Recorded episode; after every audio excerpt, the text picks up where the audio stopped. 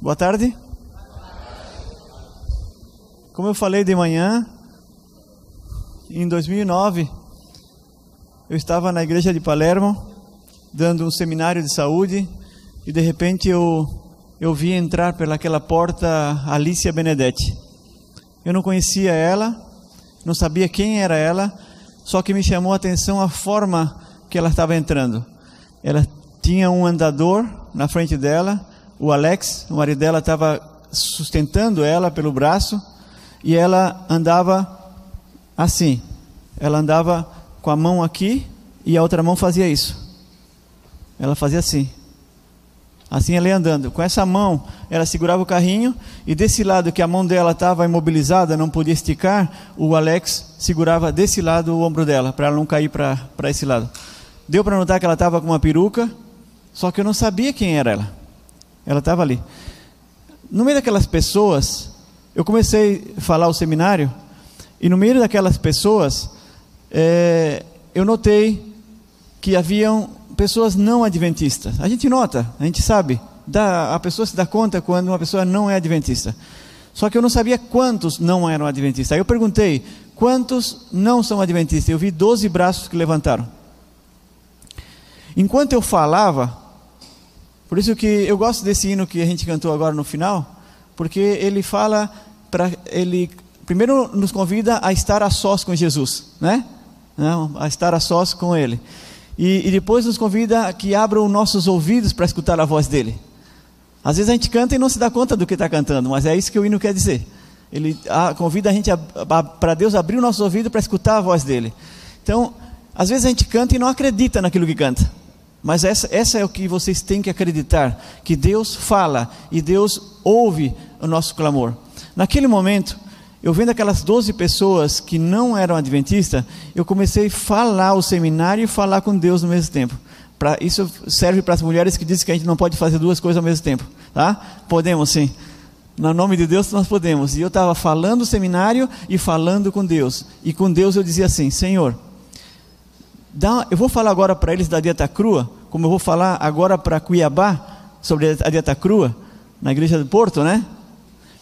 É, e eu, eu queria, Senhor, que tu me desse um exemplo para eles ver o teu poder, como já vi durante muitos anos e em muitas pessoas, para que me explica, coloca na minha mente algo fácil para eu explicar para eles e ele entender o fácil que é eliminar um câncer, que câncer é como dor de cabeça para ti. Só a ciência, a indústria farmacêutica assustou o ser humano com a palavra câncer. Então, quando alguém tem câncer, ai, estou morrendo. Não, câncer é qualquer uma doença. É só o nome que é assustador. E aí eu queria mostrar para essas pessoas. E começou Deus me bombardear de informação na minha cabeça. E era assim: eu parei de falar o seminário e o que Deus colocava na minha mente eu comecei a falar para o pessoal. E agora eu vou falar para vocês. Um tumor, isso foi o que Deus queria colocar na minha mente. Um tumor na mão de Deus é um carvão. É como um carvão. Um carvão antes era celulose. Antes era célula viva e agora está morta. Uma aglomeração de celulosa morta. Então, o que que Deus faz para eliminar esse carvão? Deus na natureza, ele tem escovas, escovinhas de aço que são as enzimas presentes nos alimentos, alimentos crus, os ômegas 3, 6, 9 e as fibras solúveis, são as escovinhas. Então, o que, que Deus faz?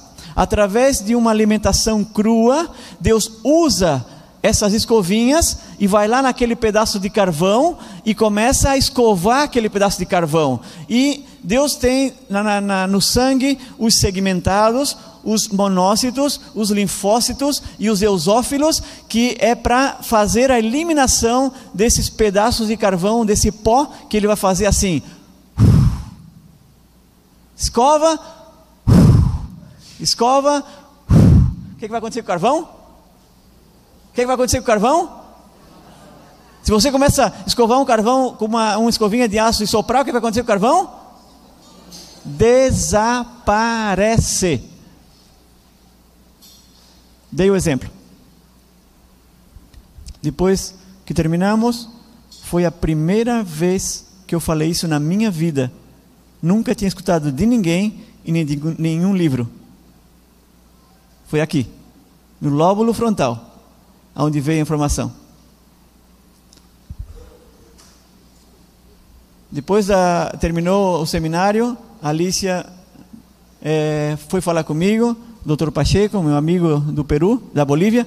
Aí o doutor Pacheco disse, senhora Alicia, nós vamos uh, levar a senhora na clínica adventista de Belgrano e nós vamos fazer todos os, os, os exames com você para fazer o antes e o pós. Tudo que o Paulo falou é verdadeiro.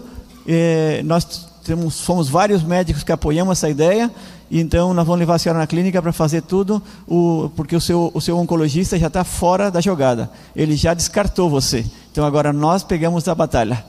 É, é nós com Deus, é uma grande equipe. Quando Paulo diz nós estamos, nós fazemos, ou nós, ele não está dizendo que ele tem um grupo. Sempre o Paulo fala em terceira pessoa. Sempre vocês vão escutar testemunhos meus em terceira pessoa. Não é, não é que eu tenho um grupo de médicos. É o meu anjo guardiã, é o anjo da pessoa, é o Espírito Santo e é Jesus. Essa é a grande equipe.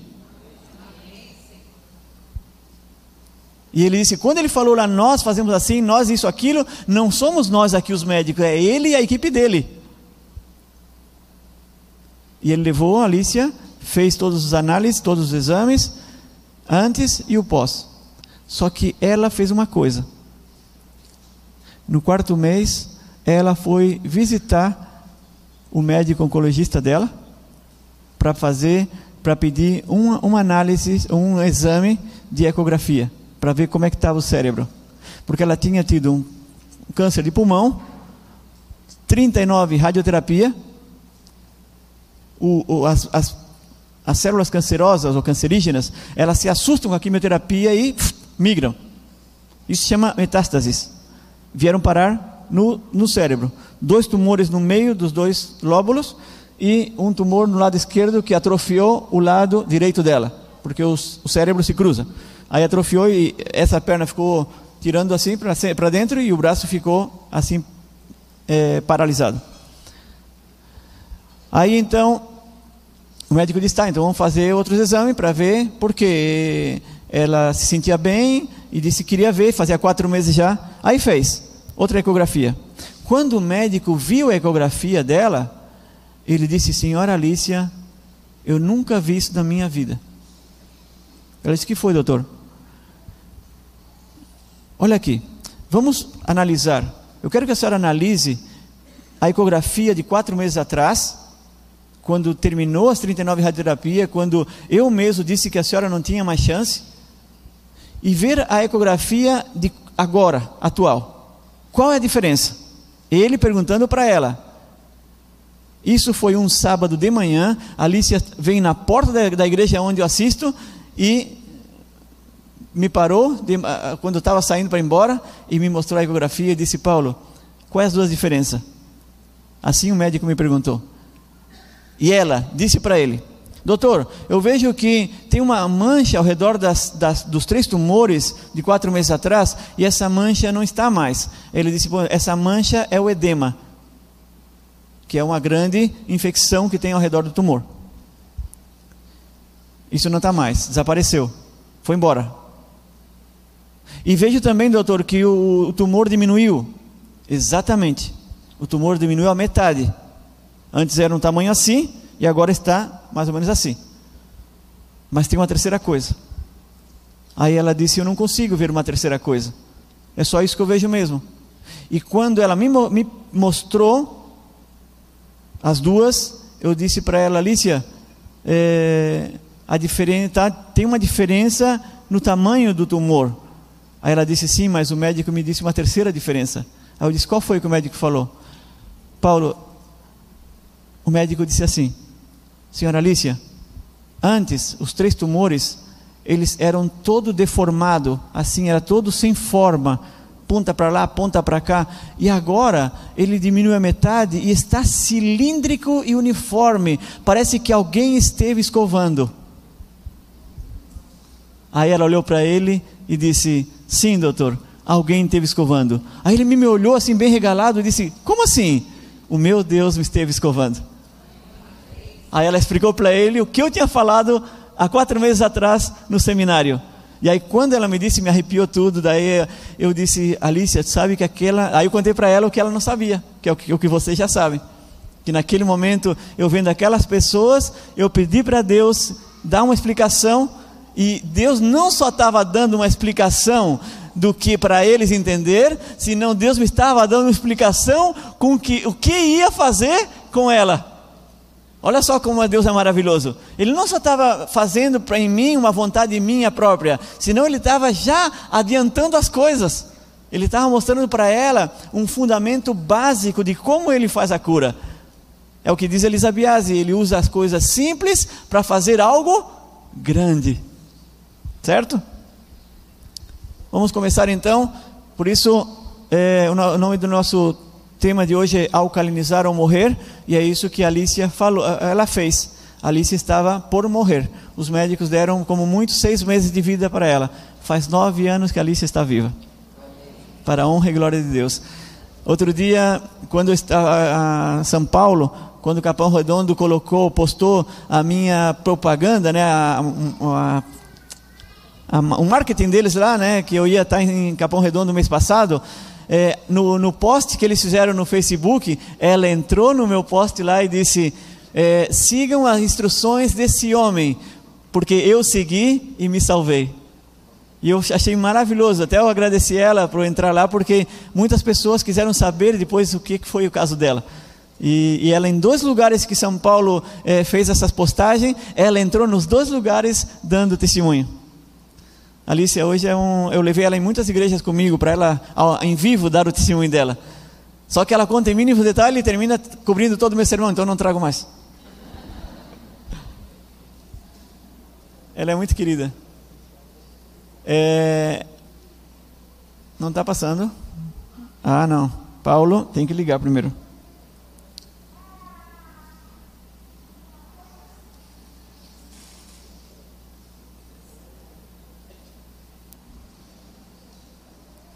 Estão bravo comigo os aparelhinhos.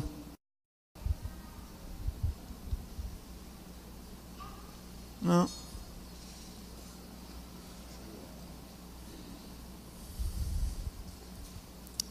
Conta a vida de vocês agora. Aí deu? Aí deu. Vai passar daí? Ou a vista tem pilha? Bom, essa é uma senhora que está num grupo nosso.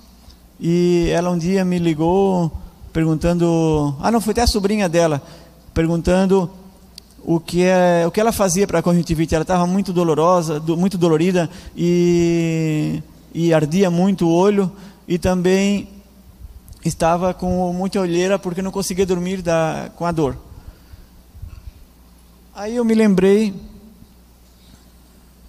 obrigado, me lembrei de um exemplo me lembrei de um exemplo da, da comportagem. Eu tive, dois, eu tive um ano comportando aqui no Brasil, no ano 2000, e, e uma vez eu tenho muitos testemunhos da comportagem, porque é diferente é comportar quando tu vive aquilo ali, né? Ou tu vai comportar, vai só para vender livro e termina um fracasso. Então daí como eu ia é, oferecer o que eu conhecia, as pessoas terminavam muitas vezes comprando pelo conhecimento.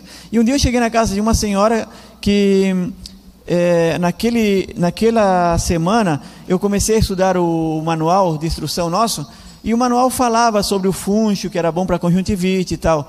E aquilo ali ficou na minha cabeça. Quando eu cheguei na casa dessa senhora, lá numa montanha de Jaraguá do Sul, em Santa Catarina, aí quando eu cheguei assim no portão da casa dela, Deus é como que fez assim, ó, tu, olha lá. Aí eu olhei o pé de funcho ali no lado do, do portão dela, assim, ó, o que eu vi hoje no, o que eu vi essa semana no livro está aqui perto na casa dela.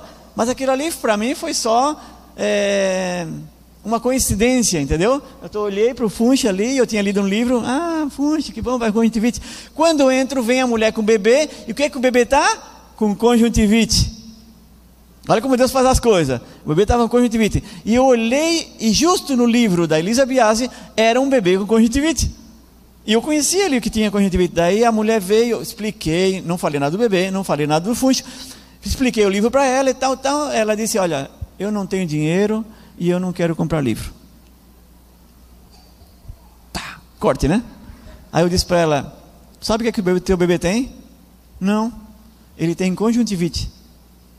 E tu sabe que aqui na tua casa está o remédio para curar ele? Sério? Faz dois dias que ele está chorando, com dor e quase não dorme. Vem aqui. Aí eu peguei e mostrei, ó. Isso aqui, ó, é funcho. Tu conhece? Não, não conheço. Bom, isso aqui é funcho.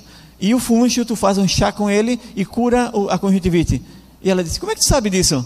Porque está nesse manual aqui que eu estou oferecendo para ti que tu não quer. Aí ela disse: E cura? Ela assim: ó, Tanto cura que eu faço um jogo contigo. Eu não sou de fazer jogo, mas eu faço contigo. Qual é? Eu dou sete dias para te botar é, algodão molhadinho com chá do funcho no olhinho dele. Se em sete dias eu voltar aqui ele tiver curado, tu me compra o livro? Compro. Então pode ir preparando dinheiro. E ela comprou. Porque passou sete dias, eu fui lá e o bebê estava curado. E assim aconteceu com ela também, né? Quando ela, a sobrinha dela me falou, eu, eu, eu falei para ela fazer o chá do funcho, da erva doce, e ela fez, aí fez assim, que está acontecendo com isso?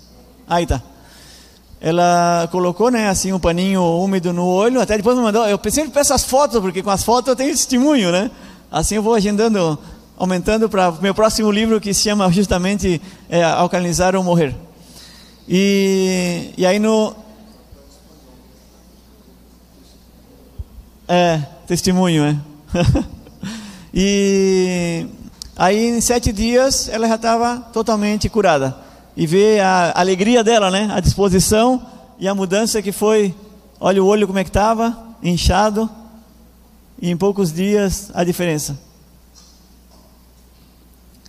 É, ali ficou em espanhol mesmo, testemunho. É porque em, em, em português pode dizer testemunho ou testificação, pode dizer as duas coisas, né? As duas palavras estão tá corretas. Bom, na alimentação equilibrada, é o que nós vamos ver hoje, é, tudo que Deus criou, ele como alimento, ele tem raízes. Né? Pode ver que tudo que Deus deu lá em Gênesis 1, 29, em Gênesis 3, 18, tudo tem raízes. Tanto a, a fruta, o cereal, a oleaginosa, a verdura, a leguminosa, tudo tem raiz. E um dia também eu, eu falei com Deus no outro, em outro seminário. E eu disse assim: Senhor, é, eu queria explicar para o pessoal por que, que nós devemos ser vegetarianos. Eu, assim, eu estou falando, mas estou pensando, quando, principalmente quando alguém faz alguma pergunta capciosa, assim, que me deixa meio em dúvida, aí eu, eu vou direto para a fonte. E aí vem a resposta. E ele disse assim: por que somos vegetarianos? Por que temos que ser vegetarianos? Porque você veio do barro, meu filho. E tudo está no barro. Nada que caminha sobre o barro tem o que você precisa. Vai ajudar? Vai, mas não é a essência. Em outras palavras, Ellen White falou: quando nós comemos os vegetais, comemos alimentos de primeira classe. Quando comemos animais, comemos alimentos de segunda classe, porque a de primeira o animal comeu. Ellen White fala assim, em palavras simples, mas Deus, nesse seminário, ele falou, falou, na minha mente que nós somos vegetarianos porque tudo, porque nós somos barro e tudo que nós precisamos está no barro. E através das raízes, ele levou, inclusive, ele começou a fazer pergunta para mim, e eu comecei a fazer pergunta para o povo, e todo mundo ficou assim, de olho aberto, sem saber perguntar, porque Deus me perguntou: por que a pera é doce? se na terra não tem açúcar? Por que as nozes têm óleo ou azeite se a terra não tem azeite? Ele começou a me questionar. Parecia aquele livro de Jó lá, quando Jó está questionando as coisas, né? Ou, ou Deus perguntando para Jó: onde é que tu estava quando eu fiz tal coisa, isso, isso e aquilo? Ele começou a me perguntar. E eu não tinha resposta. Eu comecei a pensar: é verdade, a pera é doce, mas eu vou na terra, passo a língua na terra e não é doce. E no mesmo, na mesma terra onde está plantado ali a pera, não tem terra doce, mas a pera é doce. Eu vou ali perto do pé de nozes, naquele mesmo lugar onde está as nozes, que eu pego as nozes, aperto ela, está cheia de óleo, teve que sair do barro. Aquele, da onde é que veio aquele óleo? Do nada? Se ele veio da terra. Aí eu vou naquela terra, perto das nozes, pego aquela terra, passo na boca para ver se tem, tem óleo e não tem óleo. E aí eu, ali no silêncio, na minha, no meu pensamento, eu comecei, então Senhor, qual é a explicação? Como que eu vou dizer para a pessoa que o óleo vem daquela terra ali, que ali tem óleo? Se a, a noz é plantada em qualquer lugar, a pera é plantada em qualquer lugar, e está o doce dela. E a cana de açúcar? Quer dizer que aquela terra é mais doce então? Aí Deus disse: Esses detalhes são os pequenos milagres que eu fiz para o meu povo. Assim veio na minha mente esses pequenos detalhes que não têm explicação, que a ciência mesma não pode explicar, são os, os, milagres, os pequenos milagres que eu fiz para os meus filhos. E quando nós vamos é, é, afinando mais e mais e mais essa questão, descobrimos coisas maravilhosas e, e assombrosas. Por exemplo, quando a gente vê é, raízes pequenas, raízes médias, raízes longas, e vamos estudando as capas da terra, vamos descobrindo que todas as raízes pequenas são fonte de ácido fólico e sódio, está na primeira capa da terra. Quando nós vemos a vitamina C, a B6, a B1, que são termosensíveis, não estão na primeira capa da terra, está mais lá no, na profundidade. Por quê? Porque o próprio sol destruiria ela se estivesse perto da terra. Coisas assombrosas assim, digo, que maravilha, ele pensou em tudo, todos os detalhes. Então, por que eu falei ontem da diversificação de uma salada? Justamente para pegar diferentes classes de raízes. Mas todo o que está na terra é benefício para esse pedaço de barro.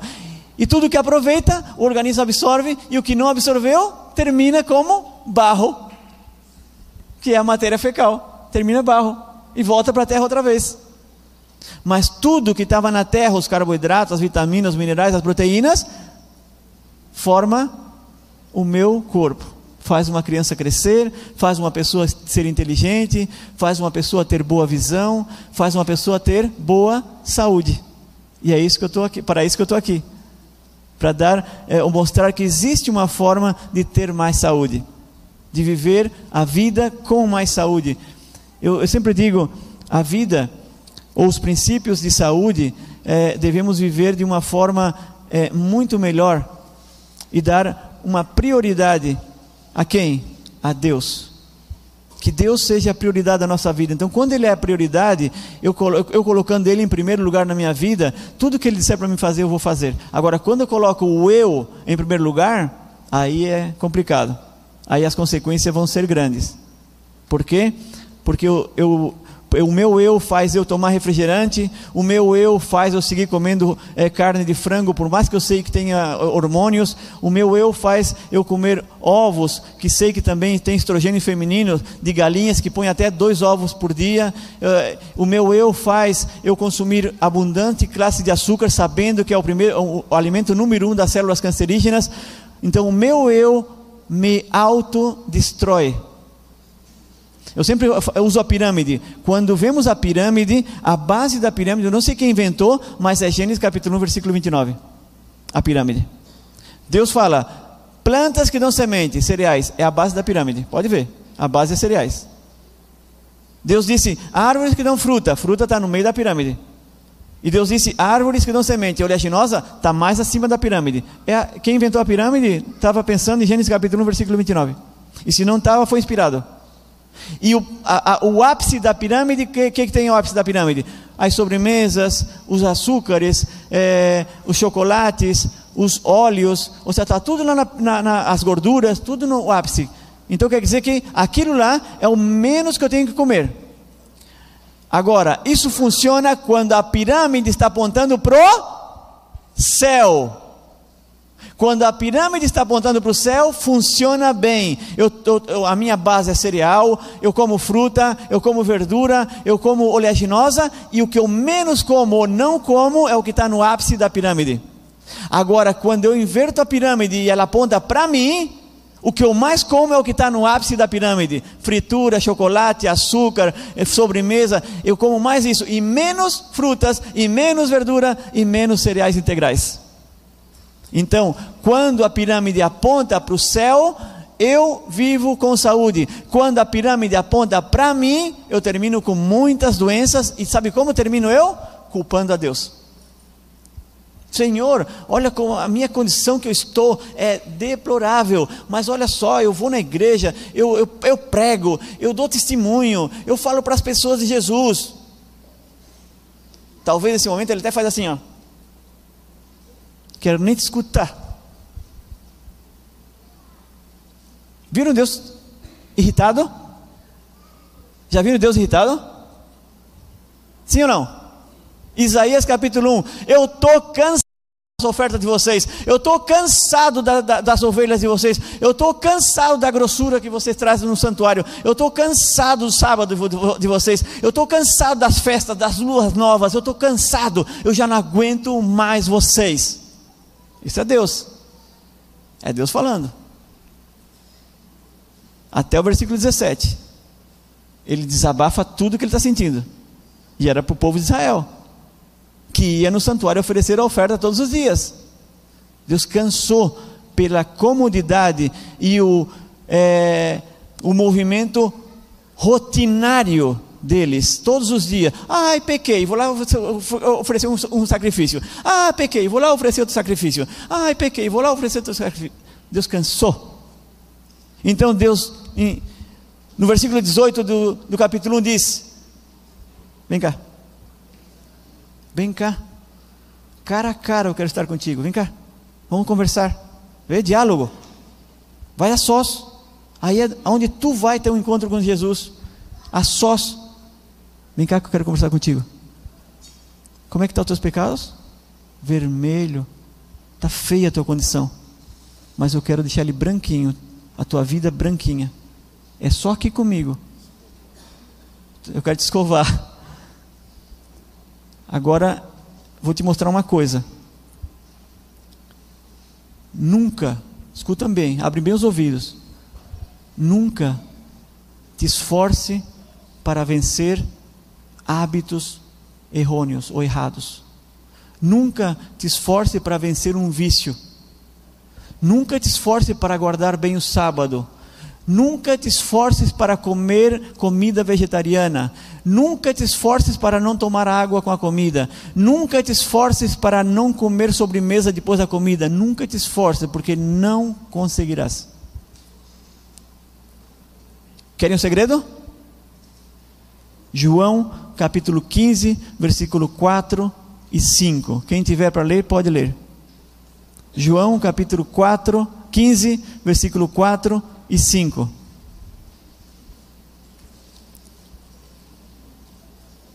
Aí Jesus vai dizer como tem que ser o teu esforço. Quer ler? Eu não achei. Não enxerga? Permanecei em mim e eu permanecerei em vós. Como não pode o ramo produzir fruto de si mesmo se não permanecer na videira, assim nem vós o podeis dar, se não permanecerdes em mim. Eu sou a videira, vós os ramos. Quem permanece em mim e eu nele, esse dá muito fruto, porque sem mim nada podeis fazer. Sem Jesus não podemos fazer nada. Você pode esforçar para ser o melhor vegetariano, vencer os, os maiores pecados, os maiores vícios, você não vai conseguir.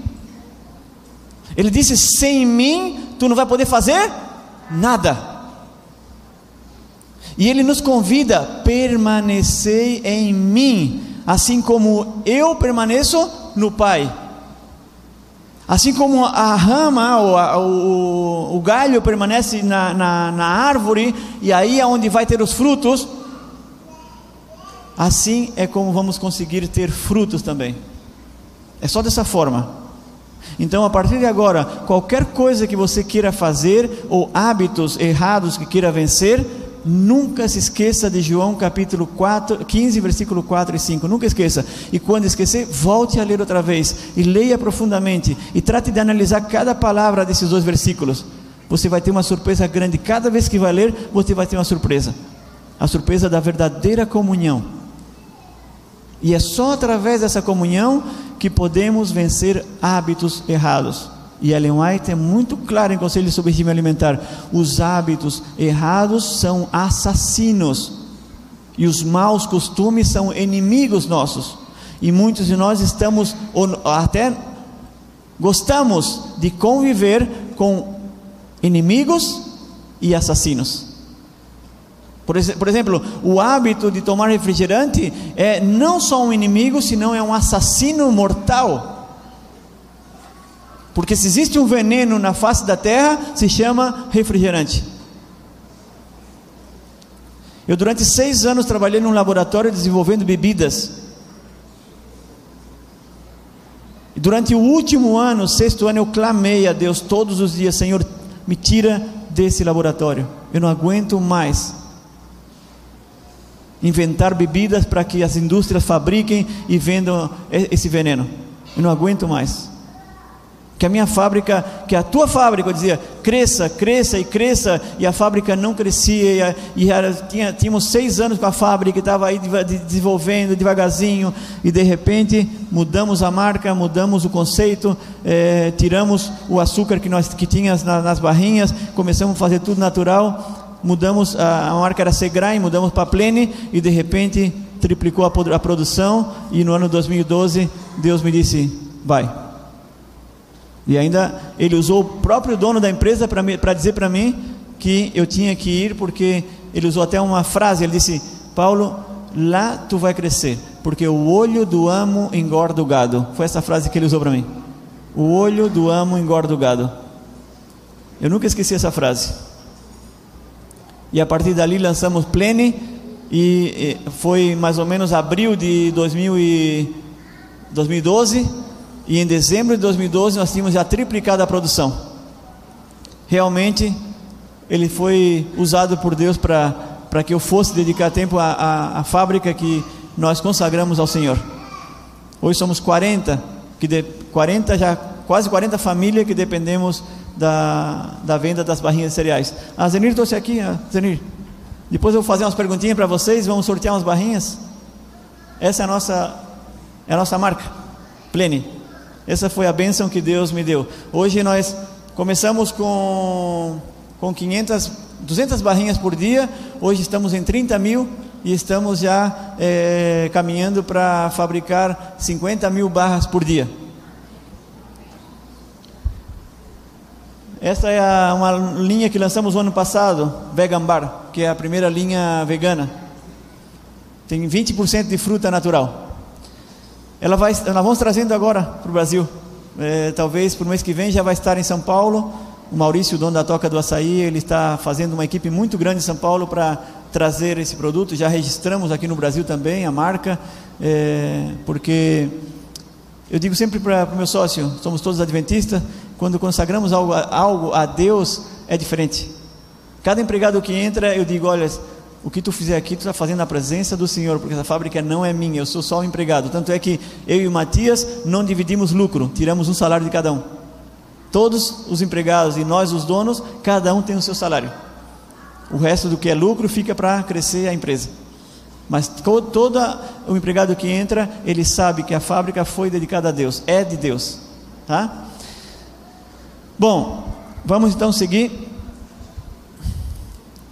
Por que nós estamos doentes? Por que forma uma doença no ser humano? Deus não fez ser humano para ser doente. Deus fez o ser humano para viver eternamente. Então, por que somos doentes? Porque Deus criou um alimento alcalino. A alcalinidade dos alimentos criados por Deus, que tem raiz, vai de 8 a 14. Cereais, frutas, sementes oleaginosas, vegetais e as leguminosas são os elementos que Deus deixou para que sirva de alimento para o ser humano. A alcalinidade desses alimentos, volto a dizer, vai de 8 a 14. É super alcalino. Não esqueçam, um organismo alcalinizado é um organismo sem doença. Doença não se manifesta em um organismo alcalino doença não se manifestaria nos nossos primeiros pais. Eles viveram longevos e não tinham doenças.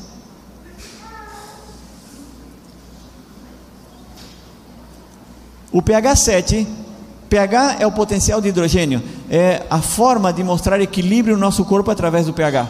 Então sabemos já que tudo que Deus criou, que tem raiz, o pH está de 8 a 14. O pH neutro é 7. Esse é o pH neutro. E o pH alcalinizante está de 8 a 14 e o pH acidificante está de 1 ou 0 até 6. Agora, atento a esse detalhe. o pH do nosso sangue é 7,4, um, um, a, a média está entre 7,38 e 7,45. Vamos colocar a média 7,4. Se o nosso pH baixasse a 7,3, nós teríamos um AVC. E se baixasse a 7,2, teríamos um infarto.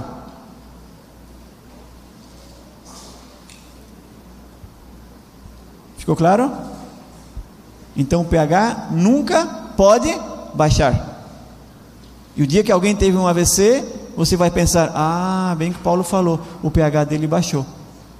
Porque ele comeu muita comida acidificada ou acidificante, e aí o, o sangue não conseguiu neutralizar a acidificação, baixou um grau só e ele teve um AVC. Se baixar dois, como meu pai teve dois infartos, baixou duas vezes a acidificação.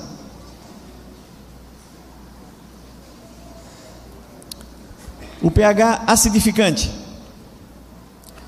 Todo alimento que nós cozinhamos, acidificamos a comida. A comida crua é alcalinizante. Quando nós cozinhamos, acidificamos. Pouquinho, mas acidifica. Tendo que o neutro é 7, a comida cozida está entre 5 e 6.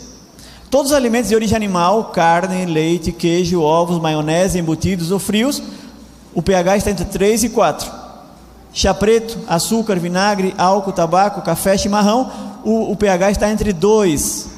A quimioterapia, cerveja, sorvete, mariscos, sobremesa, antibiótico, refrigerante, o pH está entre 0 e 1. Um. Pergunta: Como pode ser que eu coma carne todos os dias, que o pH está entre 3 e 4, que eu tome refrigerante todos os dias, que o pH está entre 1 e 2, e eu não tenho um AVC. Porque se o pH do sangue baixasse de 7,4 a 7,3, eu teria um AVC. E por que comi tudo isso que o, o pH é super acidificante e não me acidificou? Deus é tão maravilhoso que pensou em ti e pensou em mim também. Deus sabia que isso tudo ia acontecer, mas preparou a maior fonte do nosso corpo de mineral qual é? Qual é a maior fonte de mineral do nosso corpo? Qual? Qual? Não, mineral. Qual é o mineral que mais temos no nosso corpo? Qual? O cálcio. Muito bem, todo esqueleto, né? Cheio de cálcio, cálcio e fósforo.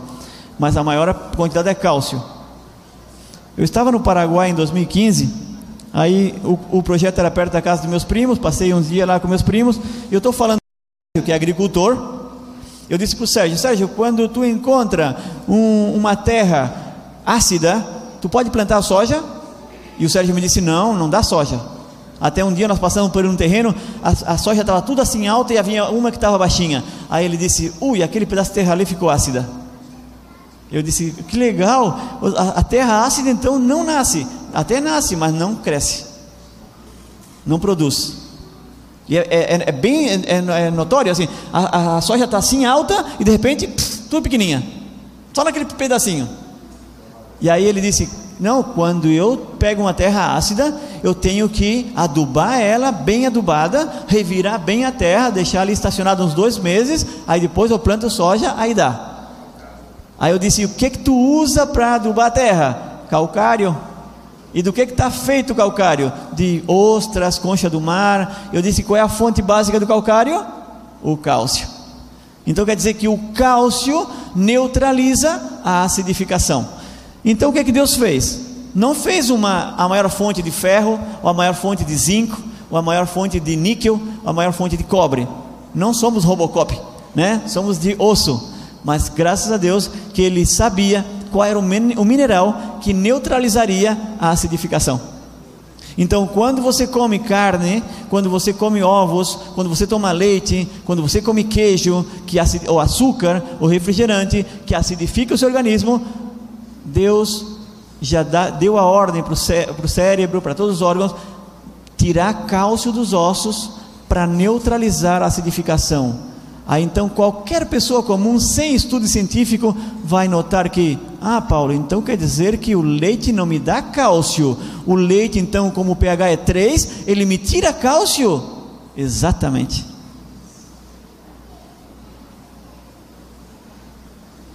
Mas quem está falando isso?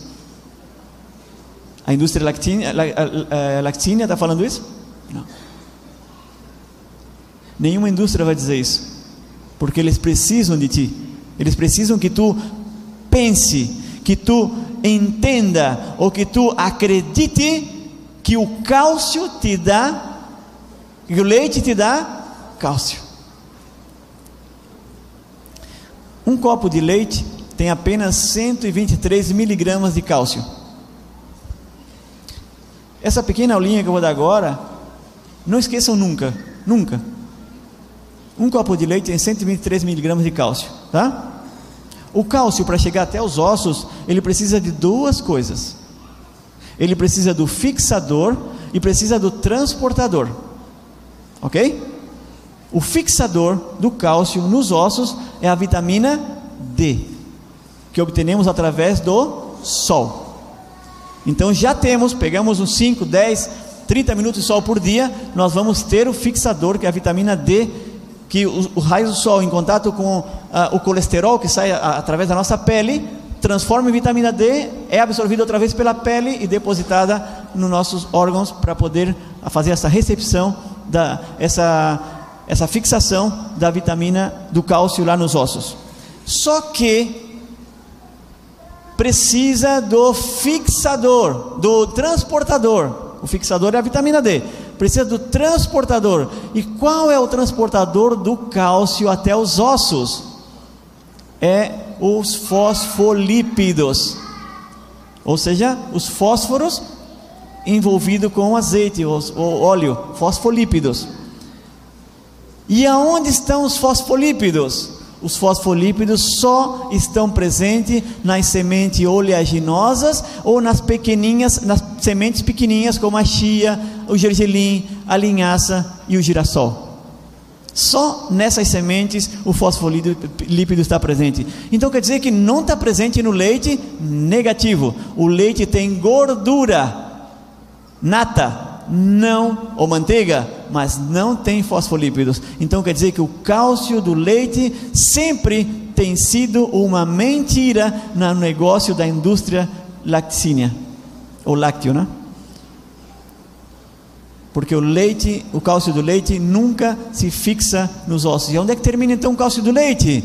O cálcio do leite termina nas, nos tecidos moles do nosso corpo: vesícula, rins, baço, coração e artérias. Aí termina o cálcio do leite. Como não tem transportador para os ossos, ele fica formando cálculos em todo o corpo: fígado, rins, vesícula. Ah, então por isso que eu estou com pedra na vesícula? Exatamente. Deixa de tomar leite, faça uma dieta crua, tchau, pedra na vesícula. Nunca mais vai ter pedra em vesícula. A hora toma leite, come queijo, toma iogurte, vai ter pedra na vesícula. Em algum momento da vida vai ter pedra na vesícula. Se é que já não está cheio de pedra na vesícula, se é que já não está cheio de pedra no, no fígado ou nos rins, ou as artérias não estão super endurecidas, Interessante? É muito interessante. Então, por que um, a, a, comida criada por Deus ela é, se acidifica? Aí está o exemplo. Enquanto a comida é crua, ela é alcalinizante. O pH dela está entre 8 e 14. Ela tira essas duas maçãs da, do, do pé e essa crua vai ficar em cima da mesa durante uns 20 ou 30 dias, viva ela vai morrer pela decomposição fermentativa normal de um vegetariano. Ela não vai é, apodrecer é, porque. Não, ela não vai morrer porque se cozinhou. Ela vai somente decompor como uma vida, um ciclo da vida normal. Ela nasceu, cresceu e vai morrer. Mas normal.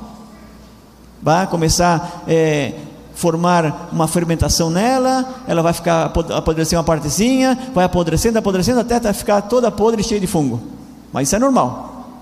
O que não é normal é quando nós cozinhamos a maçã e deixamos na geladeira e em quatro dias já vai estar cheio de fungo. Por quê? Porque enquanto ela está viva, a vida segue nela. Mas quando nós cozinhamos, se terminou a vida dela. E essa vida se chama enzimas. Essa é a cura absoluta das células cancerígenas.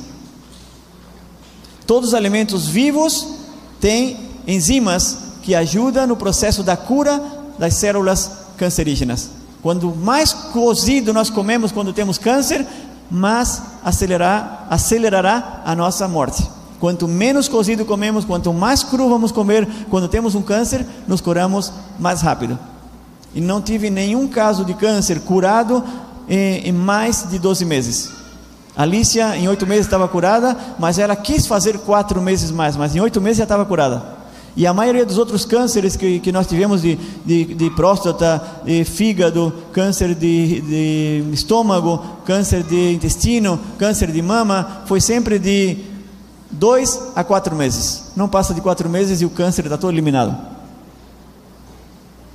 Por isso que eu digo, hoje para mim câncer não é uma palavra mais assustadora. Quando a pessoa está com câncer, eu digo: se tu faz a desintoxicação, tu cura. Quer fazer? Aí depende dela, não depende de mim, porque eu sei que cura, mas ela não sabe. E às vezes tem até medo: não, porque eu estou tomando esse remédio. Tira o remédio joga o remédio fora, não vai servir de nada. Remédio não cura. Se querem saber sobre remédio, busquem os vídeos que o Dr. Lai Ribeiro está fazendo na, no YouTube, está maravilhoso é justamente sobre remédios. Ele desafiou a toda a medicina, ele está dizendo a verdade, ele está falando que está falando justamente o que Deus já nos falou há 120 anos atrás, que remédio de, de médicos comuns não curam, só os remédios que Deus criou são os que curam, os outros só remediam, o nome já diz, os outros, até meus filhos dizem, pai, como as pessoas são cabeça dura, lá diz drogaria e vão lá comprar droga.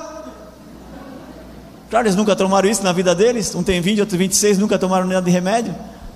E eles dizem: como o adventista tem cabeça dura, eles comem errado e depois vão para a drogaria. E será que eles não se dão conta que lá está dizendo drogaria?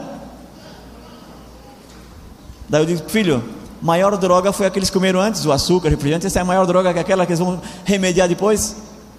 Primeiro, eu desobedeço, desobedeço, a Deus, faço a minha vontade, uso um montão de droga através do alimento e depois eu vou para a drogaria tomar mais droga, porque o médico disse: você precisa droga. Ele nunca vai dizer: você precisa desintoxicar, você precisa deixar esses hábitos errados, você precisa mudar a sua alimentação. O que menos o médico sabe é de nutrição. Esses meus amigos médicos disse para mim, Paulo, o que menos o médico sabe, a doutora Anfossi, doutora Cláudia Anfossi, da Clínica Adventista de Belgrano, quando tem um caso complicado, quem é que ela chama? Liga para mim. E ela é pediatra, e casos complicados, me manda para mim. Porque ela sabe, porque ela é adventista, e ela sabe que os métodos curativos de Deus são eficazes. Então, quando é coisa pequenininha, lá, dorzinha de cabeça, menininho com resfriadinho, ela dá lá a receitinha dela. Mas quando é caso complicado, ela diz: Ó, chama esse cara aqui, ó. Chama esse cara aqui que ele vai resolver. Mas ele, que? Ele é médico? Ele dá remédio? Não, não, não. Ele te vai orientar, te vai botar nos eixos. Ele vai ensinar técnicas que você vai aprender e se vai, vai se curar. E aí eles me chamam. E muitos casos complicados ela me mandou, e complicadíssimo. Hipócrates falou que sua comida seja sua medicina e que a sua medicina seja a sua comida. Então, quando tu come, a primeira coisa que tu tem que pensar diante daquele prato, diante daquele objeto, daquela coisa que você vai comer, é se aquilo ali é medicina para você. Se aquilo que você vai comer, ah, ah peguei ali um pacote de ticitos, é medicina para você? Você vai ser curado de alguma coisa com aquilo ali? Se não é medicina, joga porque é lixo e não vai, vai adoecer. Ah, mas é tão gostosinho, então desfruta mas depois, dentro de 30, 30 ou 20 ou 30 anos, não vai culpar a Deus por ter uma doença. Culpa você mesmo pelos aqueles hábitos errados, aqueles gostos que você quis dar naquele momento. Tá? Então, Deus, ele protege, mas cada um tem que suportar a sua própria consequência.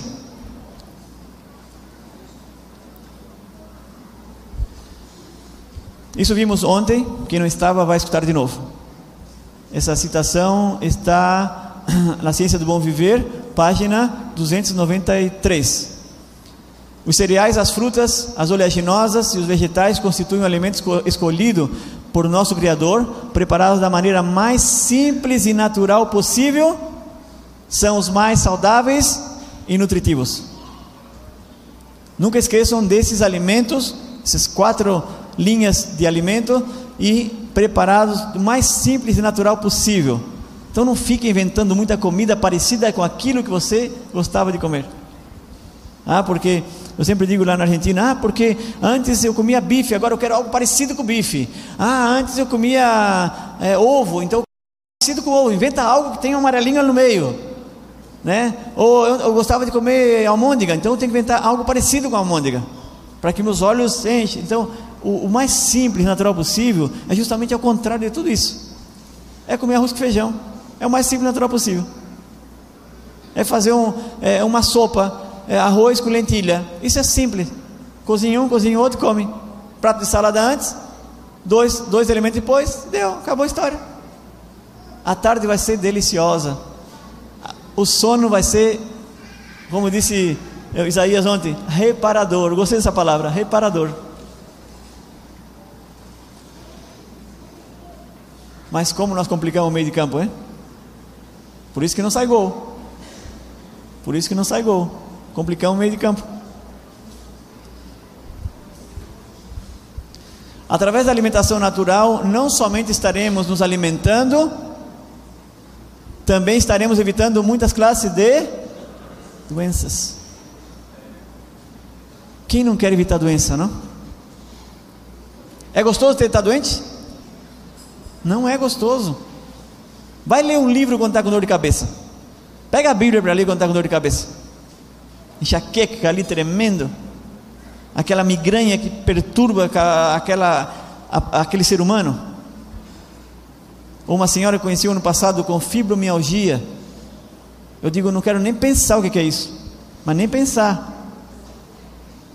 Se a minha esposa muitas vezes reclamava de dor de cabeça, que doía muito, doía, e tinha que tomar droga e droga e droga para passar aquela dor, de tanta dor que tinha de, de se torcer. Imagina agora aquela dor no corpo inteiro. Terrível. Quatro meses de dieta crua e a mulher curada de fibromialgia.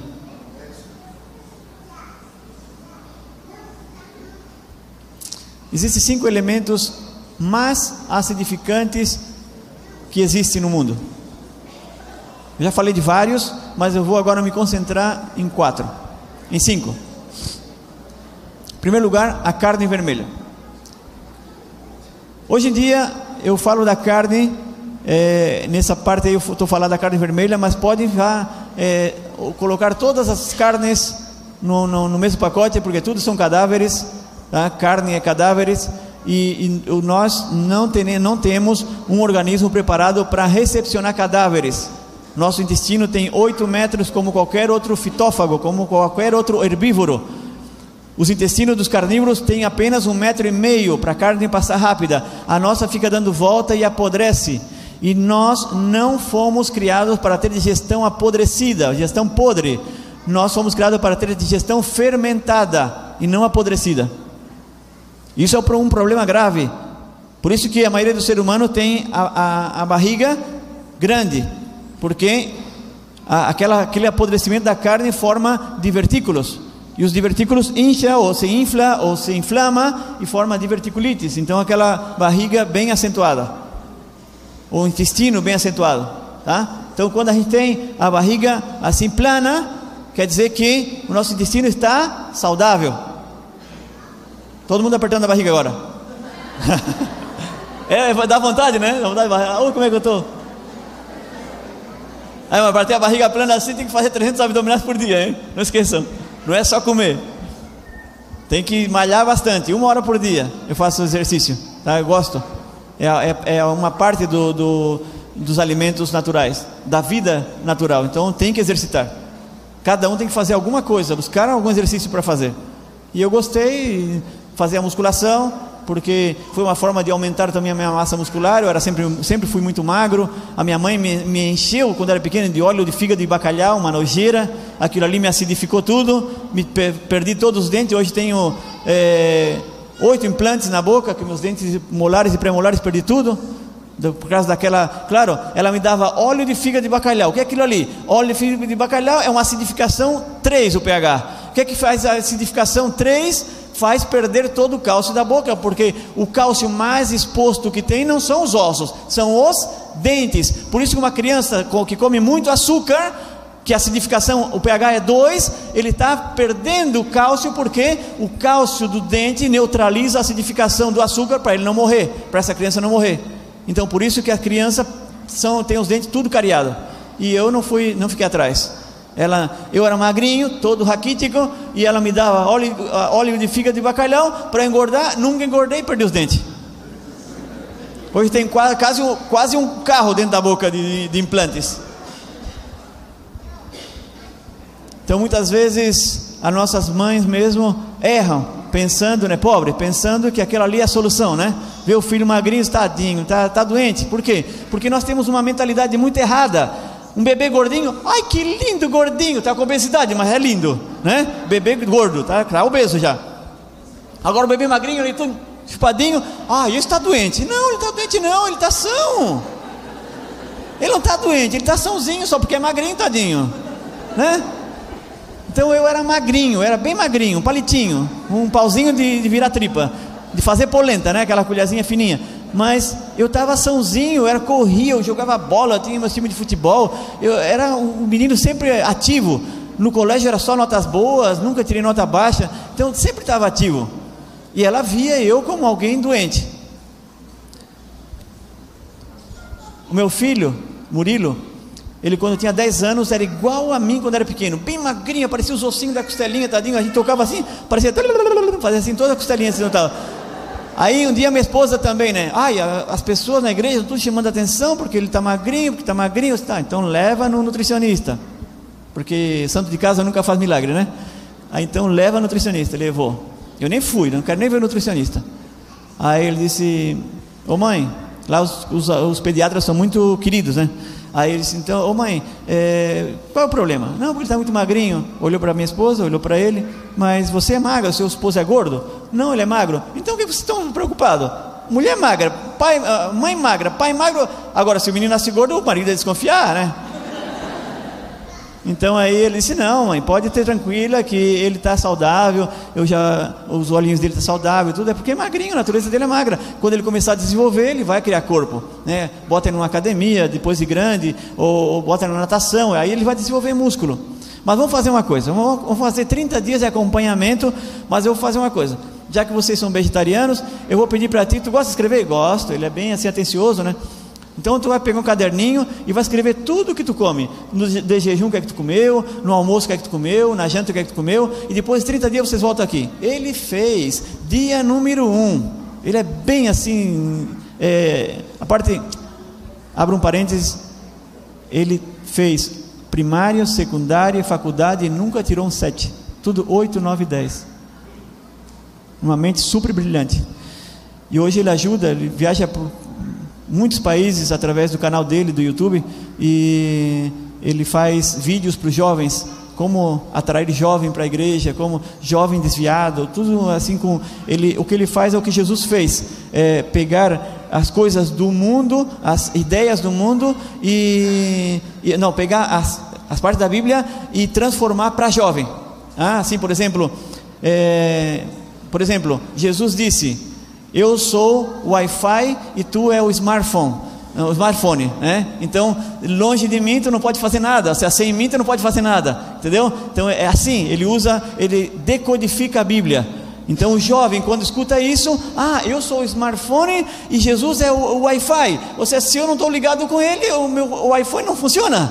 Então é mais ou menos assim, tá? Então isso ajudou muito ele e ele, a alimentação ajudou muito ele e ele começou a escrever, tudo, tudo. 30 dias depois, ele foi com o caderninho dele, mostrou para o médico. O médico começou a olhar, olhar. O médico disse: Gente, isso aqui é nutrição pura. Quem é que escreveu isso aqui para vocês? Aí a minha esposa falou: Não, que meu marido estuda e tal, ele desenvolveu nutrição, então ele, ele gosta muito de alimentação, ele dá palestra. Isso aqui é maravilhoso. Pode me dar o telefone dele? É, ele queria falar comigo. E aí conversamos tudo sobre alimentação, foi muito bom, muito bom mesmo. E aí a gente viu que não, não era nada daquilo. Aí quando ele cresceu, eu disse, Muri, vamos, vamos fazer ginástica, eu também estou magro, quero aumentar. E aí fomos nós dois fazer. Aí nos tornamos nós dois vegetarianos estrito. Nunca repreendemos a minha esposa e meu filho por comer ovos do campo, por comer algum pedaço de queijo branco. Eles ainda comem até hoje, mas o Murilo e eu somos vegetarianos estrito e nós dois estamos mais musculosos que os outros. Por quê? Porque nós estamos fazendo, ele está fazendo o workout e eu estou fazendo academia, às vezes também faço o workout, que é trabalhar com o próprio corpo, né? A gente faz é, 200, 300 abdominais por dia, mais ou menos 100, 120 flexões, e assim vamos, trabalhamos uma hora, uma hora e meia por dia com o nosso próprio corpo. Então isso é muito bom, isso dá, dá uma, uma, uma diversificação, uma alegria, uma disposição muito boa, certo? E ter o teu, o teu filho como companheiro é maravilhoso também, né? Vamos agora entrar então nos cinco elementos. Um novo estudo é, feito no, nos Estados Unidos, ele concluiu, mais ou menos como está escrito aí, que a carne vermelha processada, ela está associada a, com o câncer do intestino.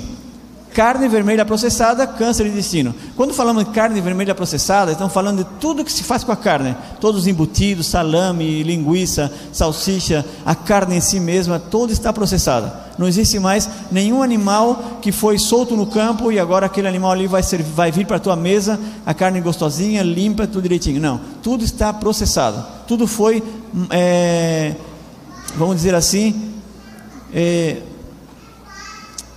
diabolicamente processado, vamos dizer assim. Porque Satanás teve uma intervenção muito grande na mente desses homens para transformar todo o alimento em veneno. Quando começou isso? Em 1863, quando Satanás viu que Deus estava dando um alimento saudável para o ser humano, ele disse: Não, não, não, não, não, não, não. Para uma coisa.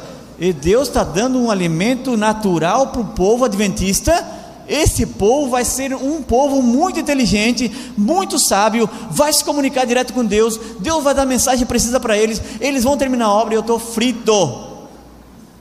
O meu fim vai terminar rapidinho. Por isso que Ellen White disse em um dos seus livros: a obra adventista teria que ser terminada rápido. Se não fosse, se não fosse,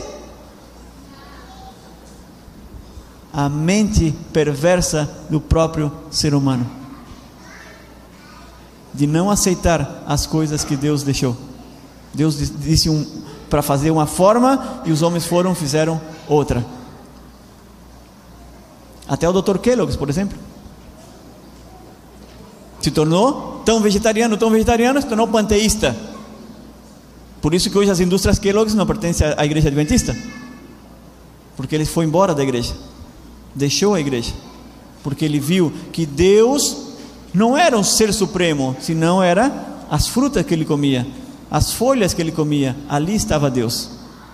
E quando come aquilo ali, a pessoa se torna um ser perfeito. Esse é o panteísmo. E nós vemos, não somos nem veganos e nem panteísta. Nem acreditamos que o Deus, nosso Deus, está nas coisas que comemos, e nem acreditamos que é, somos vegetarianos por amor aos animais. Amamos os animais, sim, mas não é por amor a eles. Se eu fosse vegetariano por amor aos animais, eu não, estaria, eu não estaria usando sapato de couro e um cinto de couro. Eu não sou vegano, eu sou vegetariano estrito. Certo? Porque o meu Deus, ele também é vegetariano, ele não é vegano. Porque se ele fosse vegano, ele não cobriria Adão e Eva com couro e ele sacrificou uma ovelha lá no, no jardim do Éden e cobriu nossos primeiros pais com um couro e despediu eles com a vestimenta. Então, às vezes temos que ter cuidado na forma que nós expressamos, porque nós podemos estar mostrando uma ideologia que nós não estamos vivendo.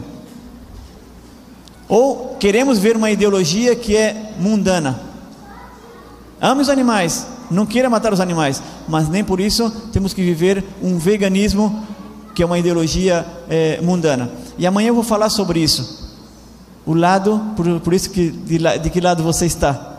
E é justamente vou apresentar, apresentar o plano de Deus e o plano de Satanás. Aí você vai no seu íntimo ver de que lado você está nos dois planos. É muito interessante.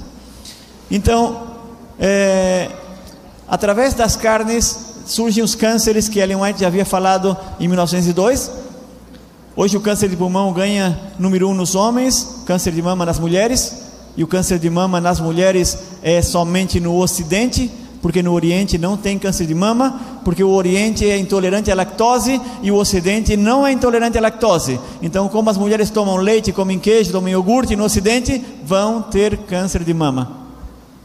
Como no Oriente são intolerantes à lactose, não importa se a soja é transgênica, não importa se a soja não é orgânica, as chinesas, as japonesas comem soja e não tem câncer de mama. Por que não importam? Porque o apóstolo Paulo disse que ainda que tu comas veneno, não te fará nenhum dano.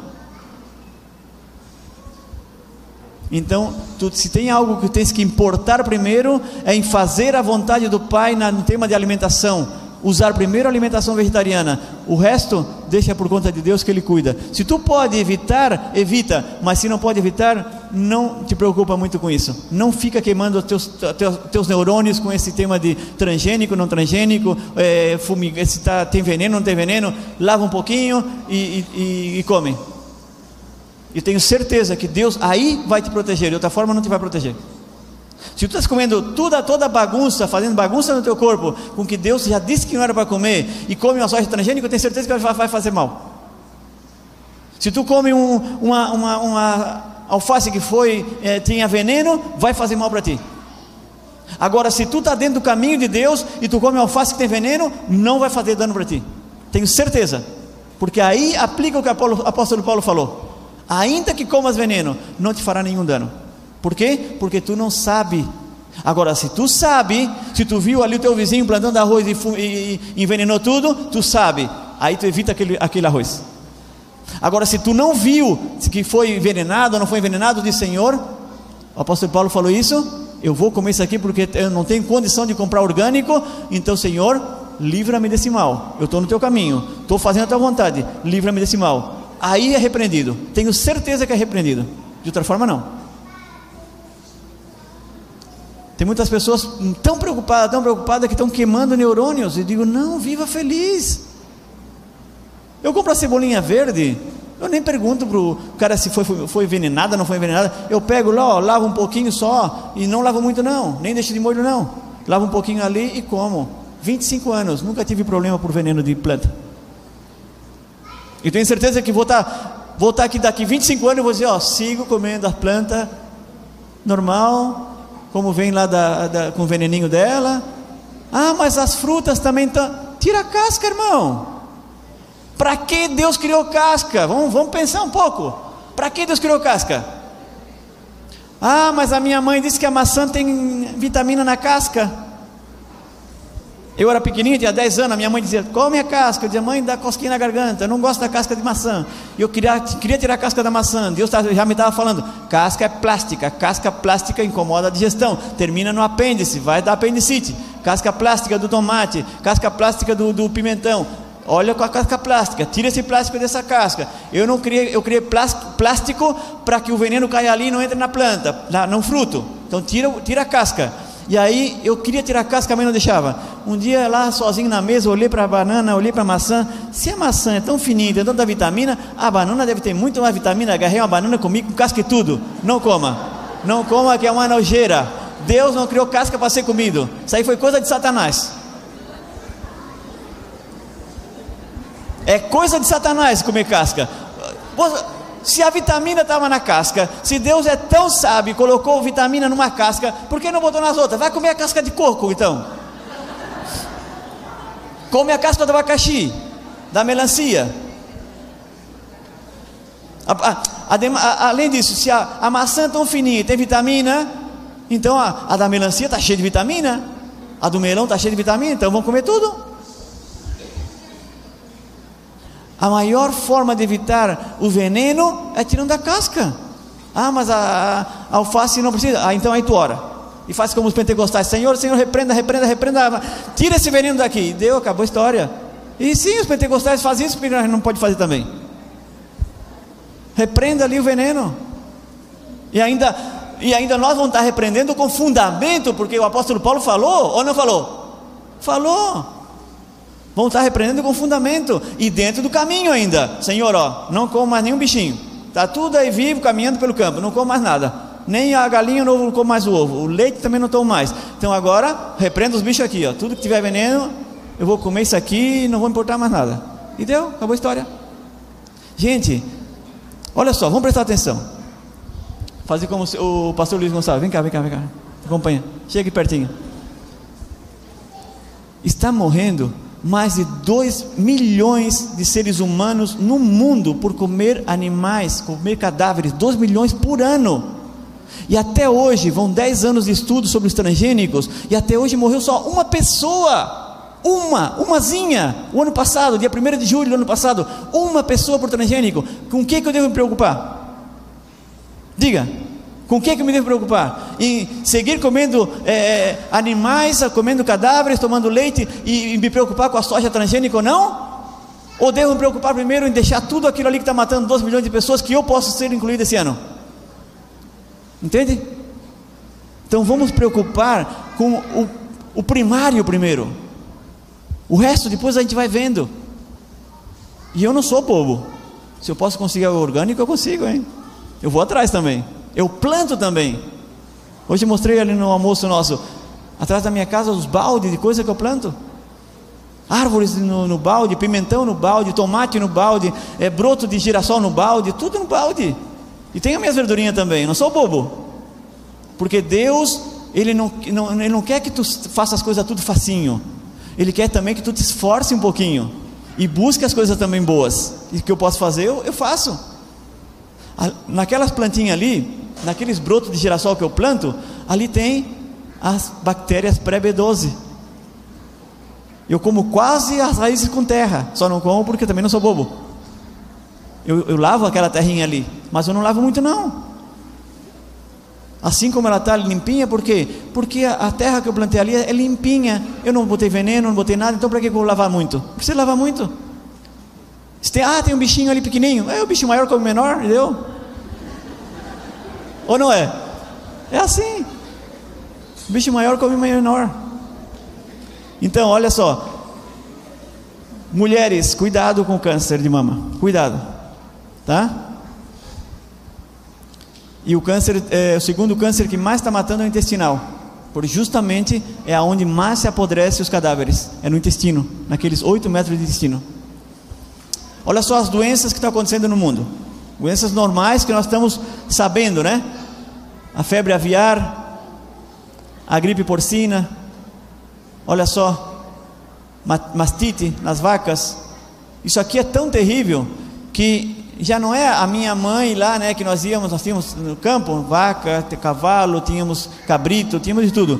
E a minha mãe, a gente levava água quentinha, levava o paninho branquinho de algodão, aí lavava a, o peitinho dela, né, o ubre dela da vaquinha, lavava bem, higienizava com água quentinha. A mãe botava o banquinho e aí começava a tirar o leite, né? Ali mesmo com um copinho a gente tomava. Era algo super saudável.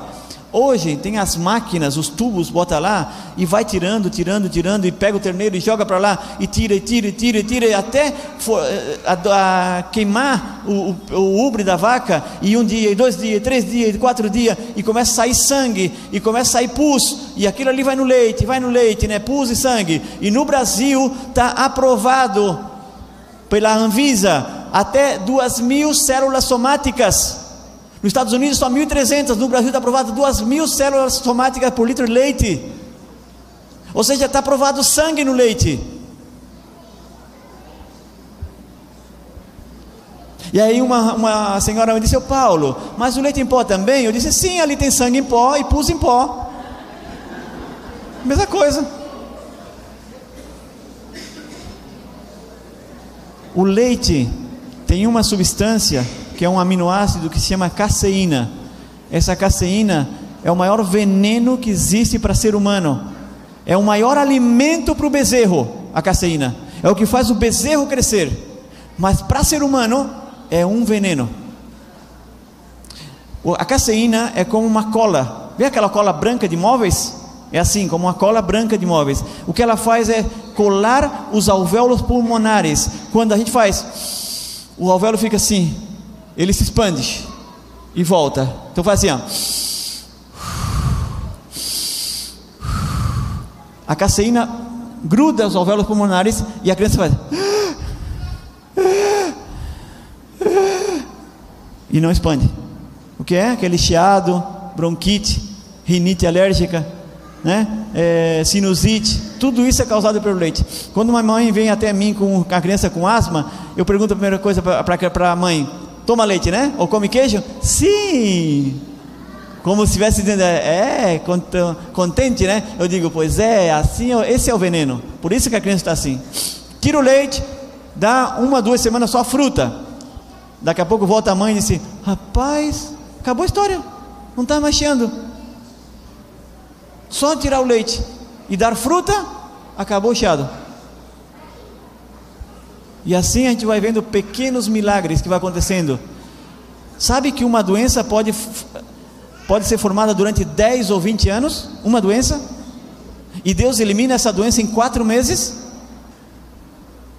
Às vezes pensamos, ui, tenho que esperar quatro meses comendo cru para câncer. Gente, vamos prestar atenção. O câncer levou até quase 20 anos para ser formado. Células que se destroem, apoptose se chama, suicídio celular. A célula se enche de açúcar e se suicida. A célula se enche de proteína de origem animal e se suicida. Aí essa morreu. Vem outra para ajudar, morre também. Vem outra para ajudar e morre também. Vai aglomerando, aglomerando, aglomerando e chamamos tumor, uma aglomeração de células com apoptose, com suicídio celular. Aí então Deus vai lá com os elementos, fruta, verdurinha, semente oleaginosa, varre todas aquelas células mortas. Então eu digo, é um milagre que em quatro meses ele possamos eliminar uma doença que levou 20 anos para ser formada. Agora tem um detalhe: o câncer é tão assassino e tão. Eh, eu digo que é a doença mais satânica que existe, porque é tão assassino que vai devagarzinho, devagarzinho, devagarzinho, devagarzinho, devagarzinho, e quando já está por explodir, é o que já está matando. É como que já não tem mais solução, praticamente. Para médico não tem uma solução, porque o médico daí fala, ó oh, senhora, agora, ô oh, senhor, agora tem que fazer uma quimioterapia, tem que fazer uma radioterapia, porque é a única solução para o problema. Única solução. E se, e se é para o médico, a outra solução é ir para a faca. Né? Vamos para o bisturi. Porque tem também outra solução. É a única solução para o problema desse, nesse caso. Então aí é duas coisas graves. Indústria, a indústria farmacêutica, multimilionária em todo o mundo. Através dos remédios, operações, cirurgias e quimioterapia ou radioterapia. Então é algo incrível. Mas vamos lá. Tenho muitos médicos amigos e eu gosto muito da medicina, amo a medicina, e só que a gente discute muito sobre esse assunto. Alguns médicos amigos meus aceitam, outros médicos amigos meus não aceitam, então vai ter sempre uma luta entre médicos, tá bom? Vamos seguir com o tema. Uma vez eu estava num curso e uma uma mãe disse: "Ah, mas o leite é tão grave assim?" Eu disse: sim, é grave o leite. E é tão grave que nós não deveríamos nunca tomar leite. E eu vou dar um exemplo para você. Aí eu cheguei para essa mulher e disse assim: Quantos anos você tem? E ela tinha mais ou menos 41 anos, que ela me falou, e estava assim segurando um bebê, como ela.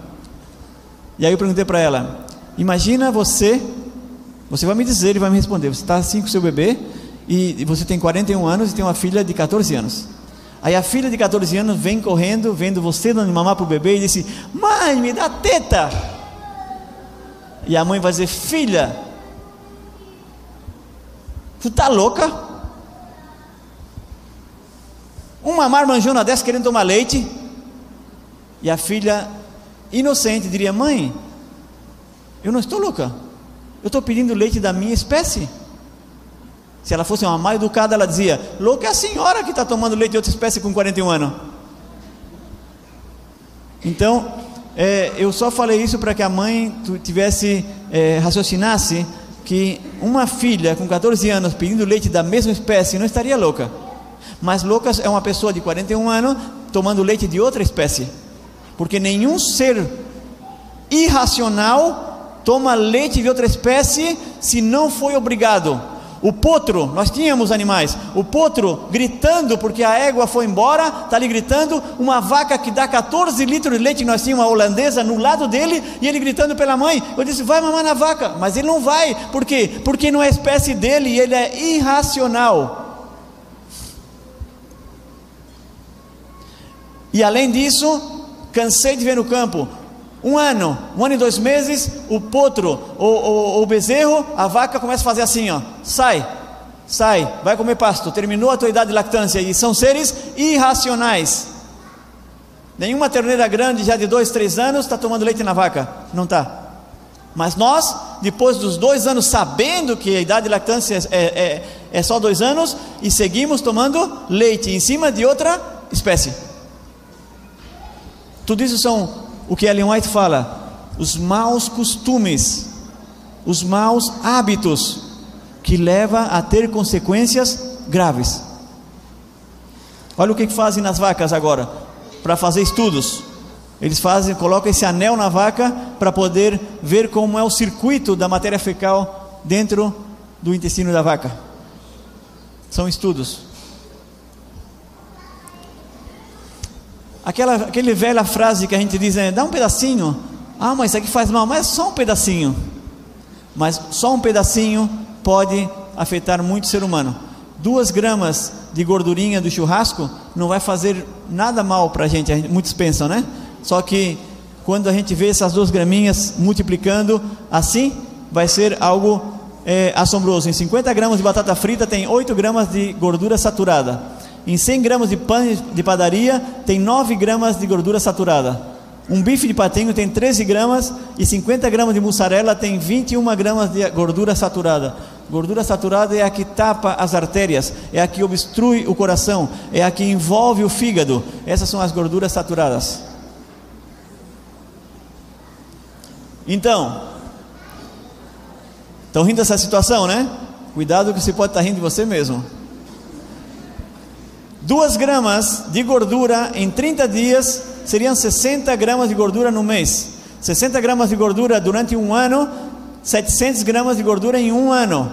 Em 10 anos se multiplicaria para 7,2 kg. Em 40 anos, com 2 graminhas só por dia, 28 quilos ponto 8, ou seja, 28 kg 800. E eram só 2 graminhas. Matemática pura. Então, duas graminhas parece muito pouquinho. Se eu consumo um pedacinho de churrasco assim pequenininho, que tem só um pedacinho de, de gordurinha, e são só duas graminhas, só que em, 10, em 40 anos vai se multiplicar muito. Ah? 28 quilos. Por isso que muitas pessoas estão obesas. Eu tive um caso grave, uma senhora, a senhora Alicia, 150 quilos. 150 quilos ela estava. A nossa fábrica, ela tem a porta dela tem duas folhas, se abre assim, né? Duas folhas. Eu fiquei com vergonha que eu tive que abrir as duas folhas para ela passar. Nós somos magrinhos, abrimos uma só e passamos. Mas para ela eu tive que abrir as duas, porque estava muito acentuada ou exagerada. E ela precisava emagrecer 50 quilos para poder fazer uma cirurgia. Eu disse para ela: vamos emagrecer 50 quilos com a dieta crua. Fizemos a dieta crua, em 48 dias emagreceu 50 quilos. Foi a pessoa mais extrema que eu tive, assim, no caso mais extremo de, de, de acelerado, né? Ela fez ao pé da letra certinha de crua e perdeu 50 quilos em 48 dias. E aí pôde fazer uma cirurgia do intestino que ela tinha que fazer.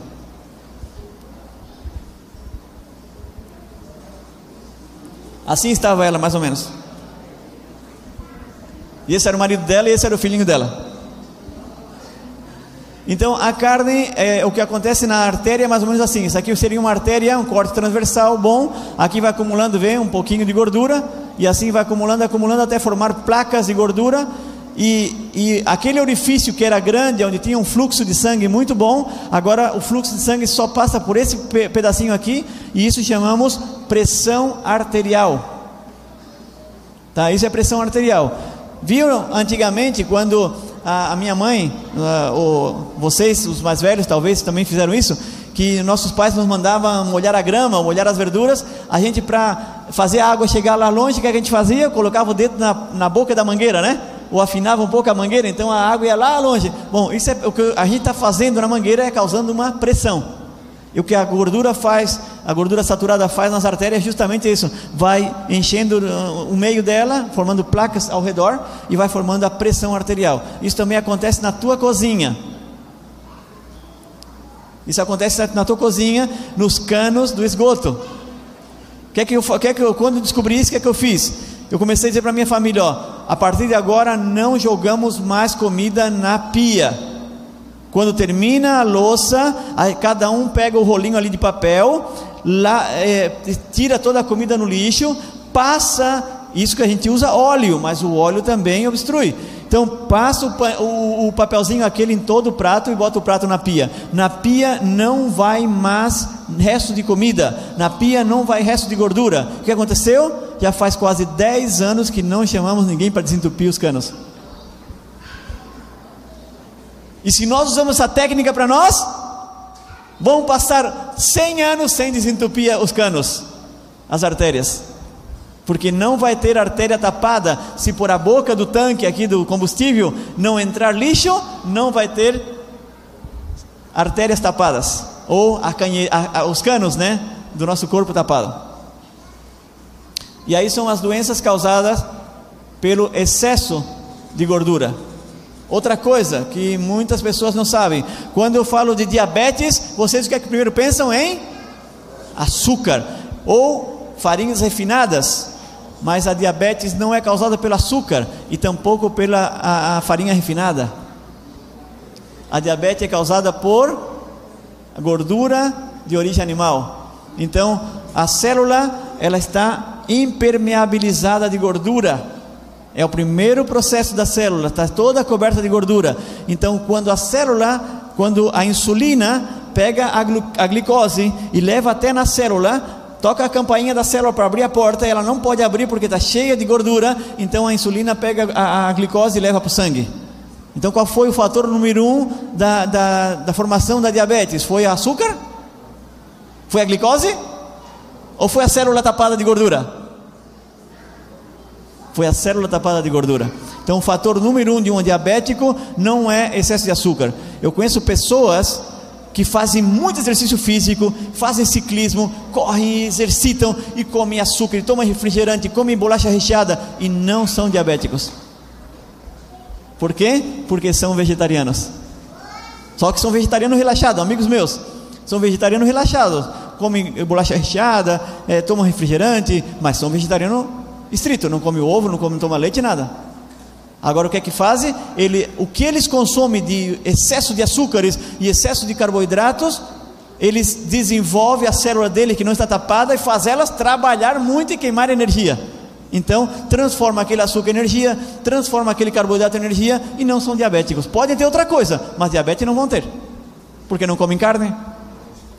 Pode ter osteoporose, pode ter outra coisa, mas diabetes não. Entendeu? Fui claro nisso? Sim?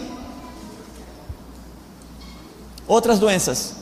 Olha o coração. Olha o coração saudável e olha o coração de uma pessoa obesa. Gordura também. Gordura de origem animal também. Certo?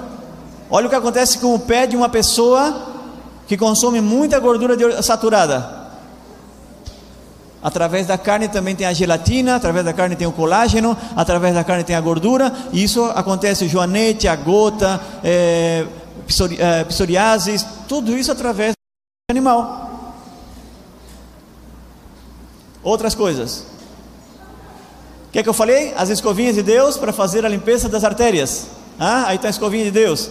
As fibras solúveis que está na aveia e na maçã, e os ômegas 3, 6 e 9 que está na linhaça, gergelim, girassol, e sementes oleaginosas. Visse a minha cara de sede?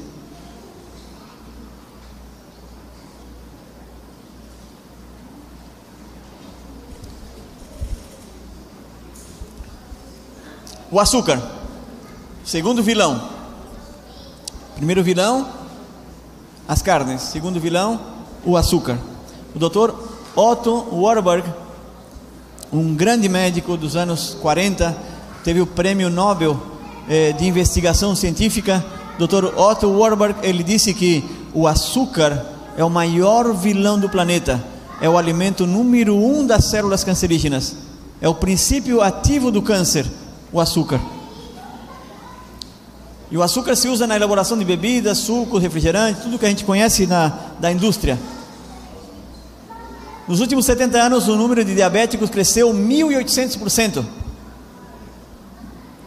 Volto a dizer, né? não é só do açúcar, por isso que eu botei primeiro a carne para falar da gordura saturada como número um, formando as células, e logo o, o excesso de açúcar, logicamente, vai causar diabetes porque as células estão tapadas.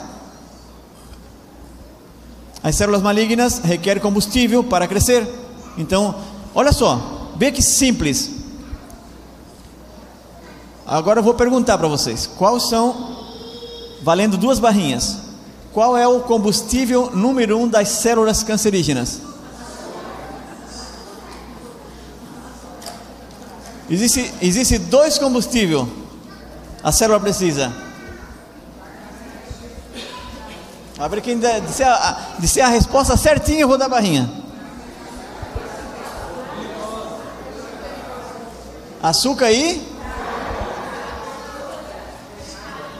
A ver, lá atrás? Não. Não. Hã? Não. Está é, tá relacionado com a carne, mas eu quero a palavra correta. Hã? Para um, um por vez, um por vez. Levante a mão e eu pergunto. É o pegasse, mas eu quero saber as, duas, as duas é, os dois alimentos que produz as células cancerígenas, é o açúcar e as Não. Não. O açúcar e começa com a letra P. P. Não. Como aqui? Escutei por aqui. Como? Proteína aqui. Aí tá. Açúcar e as proteínas de origem animal. Aí está a resposta. Dr. Warburg demonstrou que as células malignas vivem quase completamente de açúcar e proteína de origem animal. Eu tinha falado já assim esporadicamente, mas é, lógico, eu falei tanta coisa que. E olha, a, a maioria das respostas não estavam mal, mas não era isso aí. Né? O pH estava certo, é, alguém falou também a carne, que vem daí da carne, então era a fonte estava certa, mas o, o, o, objeto não era, tá? Porque tem muitas coisas ali na carne, né? Tem, tem bactérias, tem protozoários, tem proteína, tem muitas coisas, gordura. Olha só, o que, que acontece com, com açúcar também? É o que eu falei, né? O açúcar e os ossos, as cáries dos dentes, a perda da massa óssea, a osteoporose, enquanto o osso está normal e quando o osso está é, perdendo cálcio devido à acidificação. Aí causa a osteoporose. Então, por isso é, é considerado que o açúcar é um ladrão de cálcio. Aí duas citações de Ellen White, que está no Conselho sobre Regime Alimentar. O açúcar sobrecarrega o organismo e atrapalha o trabalho da máquina vivente. Daqui que saiu, ô oh, Zenir, daqui foi que saiu o nome do meu livro, La Máquina Vivente. O açúcar não é um bom, não é bom para o estômago, causa fermentação e isso ofusca a mente e traz mau humor. Viu como as pessoas estão muito mal humoradas? Geralmente tomam muito refrigerante ou comem muita sobremesa.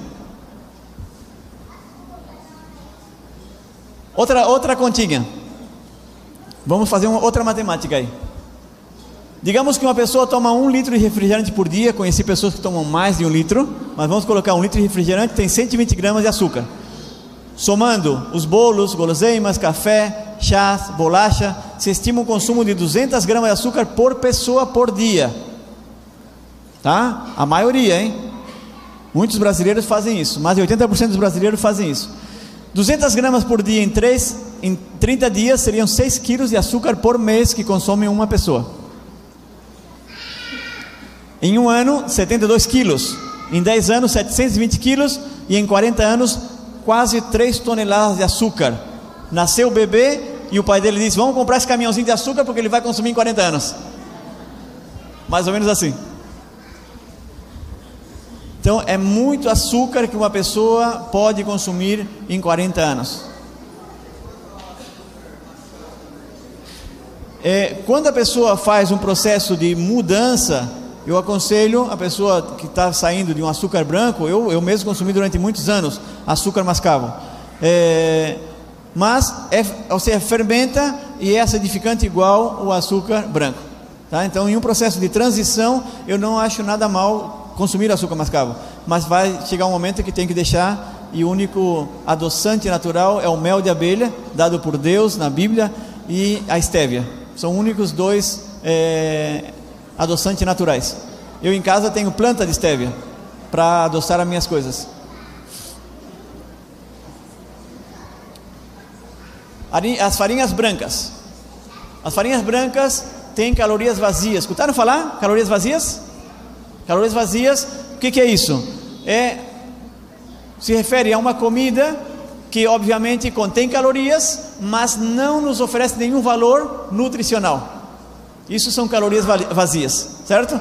Nos dá calorias, sim, dá força, dá vitalidade, mas não nos não oferece nada nutricional.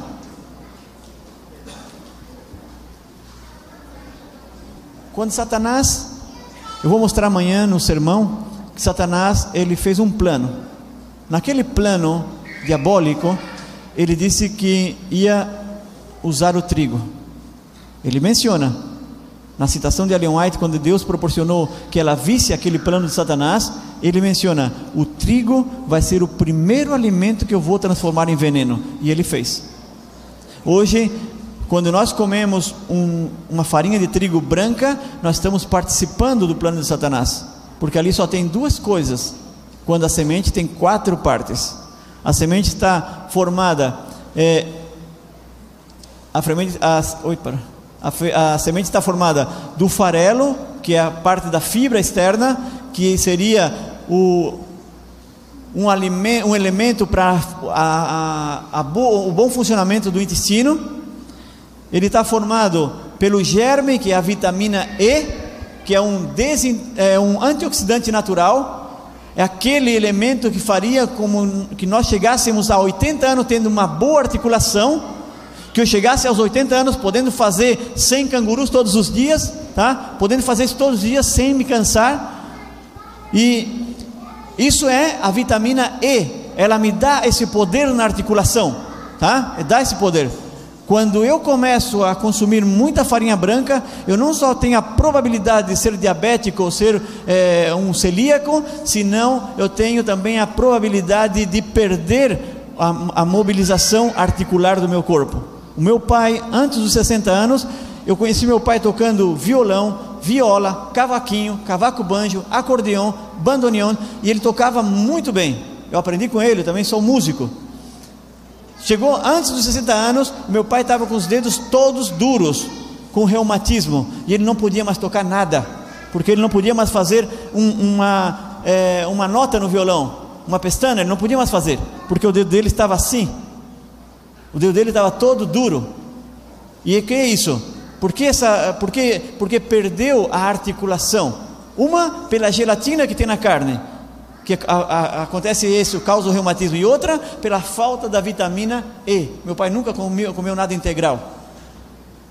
Então, temos que consumir a, as farinhas integrais, porque aí está os germes, aí está o, a, fibra, e dentro dela está o amido e o glúten.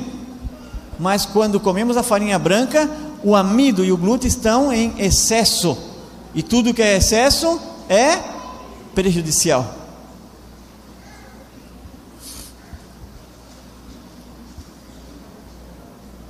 Hoje temos tudo na, natura, na, na padaria, né? tudo de, com farinhas brancas. E geralmente, perto de uma padaria, vai ter uma farmácia, porque aquele que é muito cliente na padaria também vai ser cliente na farmácia, certo? Ou perto de um açougue, sempre também tem uma farmácia, porque o cliente do açougue também vai ser cliente na farmácia. Mas se você não, não, não vai no açougue e não vai na padaria, nunca vai ser cliente na farmácia. Aprenda a fazer os seus próprios pães em casa, os seus próprios biscoitos, e você vai ter muito mais saúde.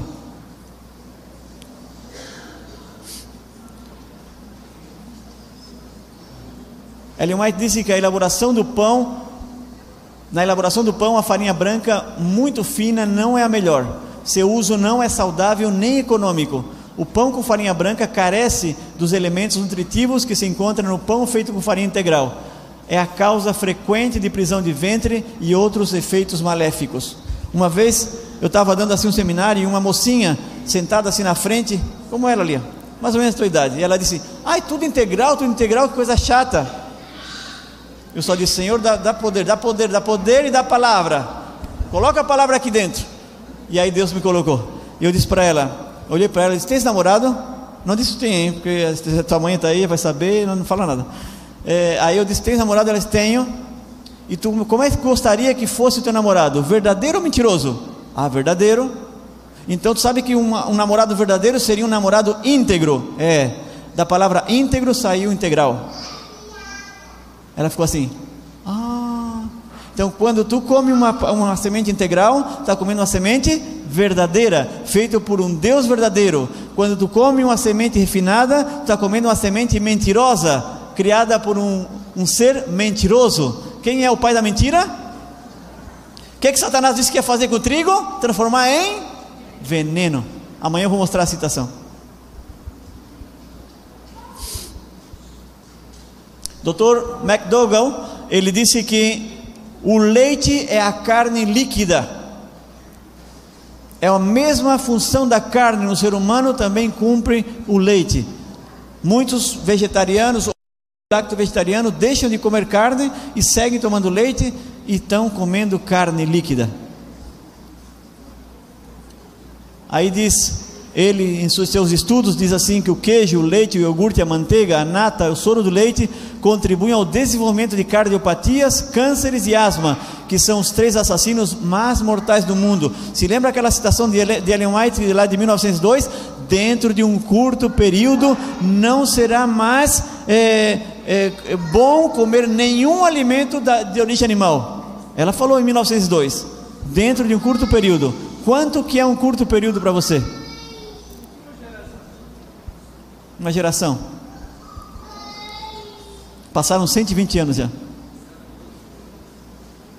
120 anos. Se alguém diz para mim assim, ó, faz isso direitinho, em 20 anos tu vai ser curado. Se alguém diz para mim que eu vou fazer direitinho isso aqui em 20 anos eu vou ser curado, eu vou dizer, tá louco, cara, 20 anos para mim ser curado? Eu estava na Argentina em 93, lá naquela época o dólar era um peso, um peso era um dólar, e um dólar valia 3 reais. Eu ganhava 1.400, 1.500 eh, dólares, era 4.500 reais. Para época do Brasil naquela época, era 25 salários mínimos, era um bom salário. Com três meses de trabalho, eu comprei uma chácara em Tubarão. Era um, bom, um salário, muito bom salário. Naquela época, surgiu planos na Argentina para comprar apartamentos. Cada apartamento saía 45 mil dólares. A minha esposa disse: Vamos comprar um? Eu disse para ela: Tu está louca? Visse o plano dele? São 20 anos para pagar. Eu não vou entrar num plano para pagar em 20 anos. Outro dia ela falou: Visse que já faz 25 anos que nós estamos aqui? Se tivesse entrado naquele plano, já tinha pago. Entende? Então, às vezes, quando a gente diz assim, um curto período, para mim, um curto período é 5, 10 anos. Para mim, porque se tu fala entrar num projeto de 20 anos, pensa em 20 anos daqui para frente, 20 anos. Eu vou estar com 72 anos. Parece uma loucura. É muito tempo. Se alguém no ano de 93 dissesse, ó, Paulo, tu tens astigmatismo, tudo bem. Começa agora a alimentação vegetariana e daqui 20 anos tu vai ter curado que, que eu diria? Está louco, rapaz? Esperar 20 anos para estar curado? 20 anos para deixar de usar óculos? Hoje eu estou usando óculos? Não estou usando óculos. Por quê? Porque eu entrei no plano sem esperar que dentro de 20 anos eu estaria curado. Mas estou curado, não tenho mais a doença. E foi a doença mais longa que eu vi em mim mesmo. Me levou um bom período para ser curado. Eu tive mais ou menos 14 anos comendo cenoura todos os dias, mas eu não comi cenoura todos os dias para me curar do astigmatismo. Eu comi cenoura porque eu gostava de salada com cenoura. Só que a consequência de comer cenoura todos os dias teve o resultado de ser curado daquela doença, que eu não esperava. Mas com os meus estudos científicos, eu tinha certeza que nunca ninguém foi curado de astigmatismo, porque não tem cura. Nunca ninguém disse para ninguém que astigmatismo se cura comendo cenoura. Mas hoje eu digo para as pessoas: quer curar astigmatismo? Coma cenoura todos os dias, porque eu fui curado. Então é diferente. Tenham cuidado, as pessoas que ainda são ovo lacto vegetariana, tenham cuidado quando vão no supermercado comprar iogurte. O iogurte está espessado com gelatina. E a gelatina, 40% é porcina. Toda a gelatina do mundo inteiro tem porco. Todo o colágeno do mundo inteiro tem porco. Eu estava na Granix, na fábrica adventista de Buenos Aires, desenvolvendo um flan com gelatina. No ano de 2003, eu, eu trabalhei para é, uma editorial, a editora Bem-vindas, e fiz 15 revistas para toda a América do Sul com é, soja. A revista se chama Cocina Caseira com Soja. É, Cocina Caseira com Soja é cozinha caseira com soja. Nós desenvolvemos com a minha esposa mais de 200 receitas para essa revista. Todo mês nós fazíamos duas revistas. Todas as sobremesas dessa revista tá, tem gelatina. Todas porque eu não sabia que a gelatina tinha porco. Aí eu estou desenvolvendo um flan com gelatina para Granix e vem o dono, eu, eu, eu, tinha a responsabilidade de buscar os provedores da matéria-prima.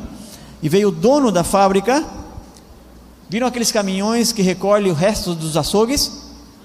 Tendões, couro, é, osso, osso com carne, osso com gordura. Bom, aquilo ali, aqueles caminhões vão para a indústria de refinarias. Aqueles caminhões recolhem tudo que tem no açougue: lebre, porco, cabrito, vaca, tudo junto. Hã? Coisa que está podre, tudo junto.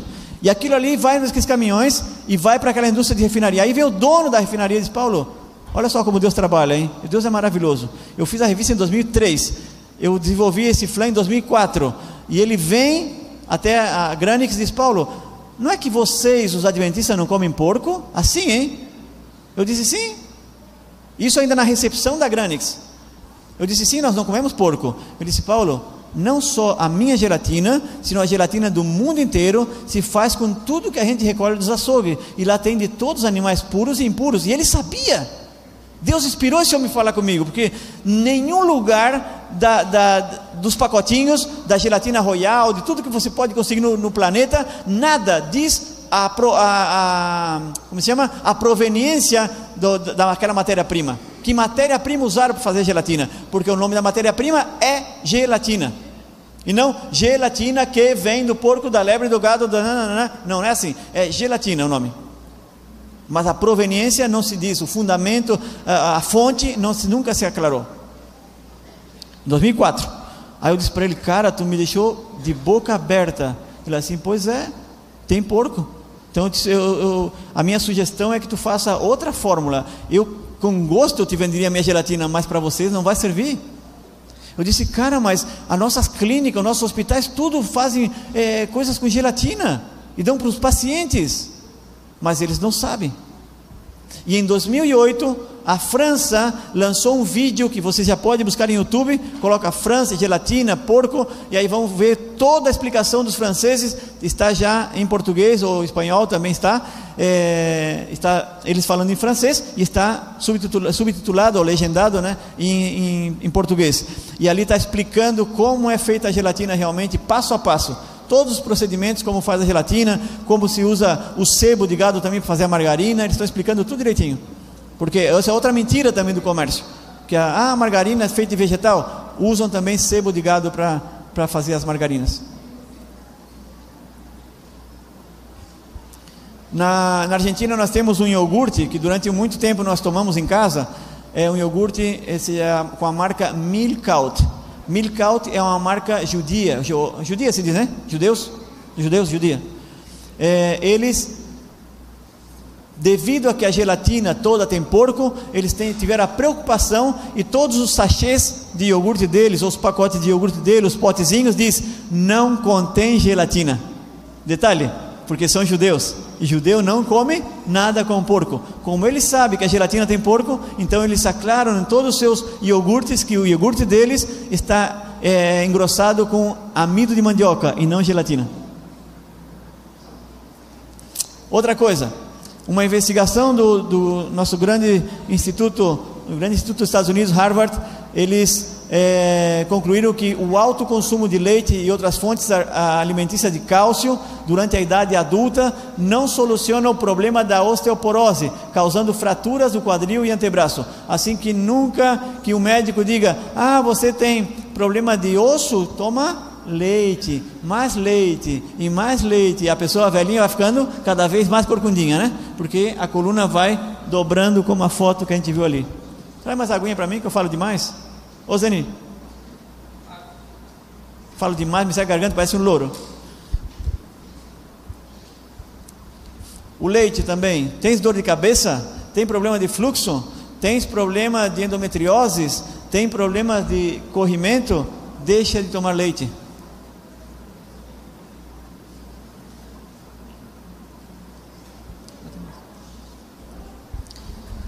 Muitos problemas femininos é causado pelo leite.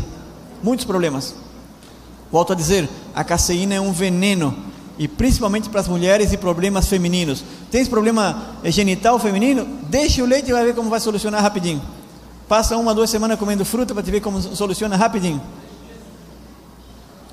E aí fala alguns deles.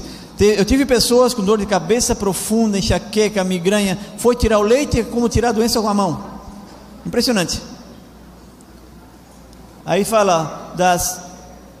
Opa, opa, aí tá. Ah, dor de cabeça, problemas cardíacos, amígdalas inchada, colite, problema gastrointestinal, problema respiratório, asma, bronquite e outros. Dr. Spock é o maior médico, é, o maior pediatra dos Estados Unidos. E ele, e ele falou no, em alguns dos seus estudos, alguns depoimentos sobre a caseína como o maior é, causador da, desses problemas que parece comum nas crianças, que é a fleuma, a congestão nasal e as dores de ouvido na infância. Algumas crianças vegetarianas vão ter dor de ouvido também, que é outro problema. Pode ser um resfriado, pode ser um ventinho que pegou, né, alguma inflamação, mas a maioria das dores de ouvido é causada pelo leite. Quem esteve de manhã que me escutou quando eu falei do cego, aquele cego é, que naquele momento que Jesus colocou o barro no olho dele, ele a, a, a desesperação dele, o que, que era agora? Era ver, né? Aí ele começou gritar pelos amigos para, eu imagino, né, que ele gritou pelos amigos para levar ele mais rápido no estanque para lavar ele, né, para ele se lavar para poder ver. Muitas vezes você vai ter que fazer usar essa mesma técnica do cego. Quando você ficar doente ou quando seu filho estiver doente, grite por alguém que saiba mais que você. Grite por alguém que possa conduzir você. Certo? Uma vez, é, o Brian, nosso menino, o nosso menor, ele tinha nove meses e, e ele teve otites, uma inflamação no ouvido. Aí a minha esposa levou ele no pediatra e o pediatra analisou o vidinho dele e disse que ele tinha otites, que era uma inflamação muito grande e que ele tinha que tomar esses antibióticos. E deu duas caixinhas de antibiótico para ele. Quando chegou em casa, eu vi aquele antibiótico, peguei, abri o lixeiro, joguei no lixo e disse para minha esposa: Nós não vamos dar antibiótico para ele. Nove meses de idade, dar antibiótico, não. Aí peguei, eu estava, não tinha muita experiência, isso foi no ano de 98. Aí eu peguei um telefone, e chamei um, um amigo meu que era sabia muito mais. Eu disse, Alejandro, curasse otites alguma vez? Ele disse, sim, as meninas tiveram quando era pequeno e eu curei. E o que é que tu fez? É, vai numa farmácia homeopática e compra álcool boricado. Uma cebola, tira o suquinho dela, assim espreme ela no lado do prato, deixa cair para o ladinho assim, é só o suco. Pega uma colher de álcool boricado, uma colher daquele suco de cebola, coloca num frasquinho, mistura bem, pega um conta-gotas e coloca duas gotinhas no ouvido antes de dormir. Mas não dá antibiótico, porque a cebola é o maior antibiótico que Deus nos deixou na natureza. Aí começamos. Ela, minha esposa abria o ouvidinho, eu colocava duas gotinhas, colocava ele para dormir. E, e, e, quanto tempo vão administrar isso? O mesmo tempo que o médico disse que era para dar o antibiótico 14 dias. Passaram 14 dias, o Brian não se coçava mais, não chorava mais por, pelaquela dor. Aí eu disse para a Giovana: é, Meu amor, leva ela então, leva ele agora no hospital de ninhos, hospital de crianças, para que o mesmo oftalmologista possa fazer os análises, os exames, né, para ver como é que ele está. Aí o, o, tocou o mesmo pediatra, fez os exames, e ela disse: Mãe, realmente os antibióticos funcionaram.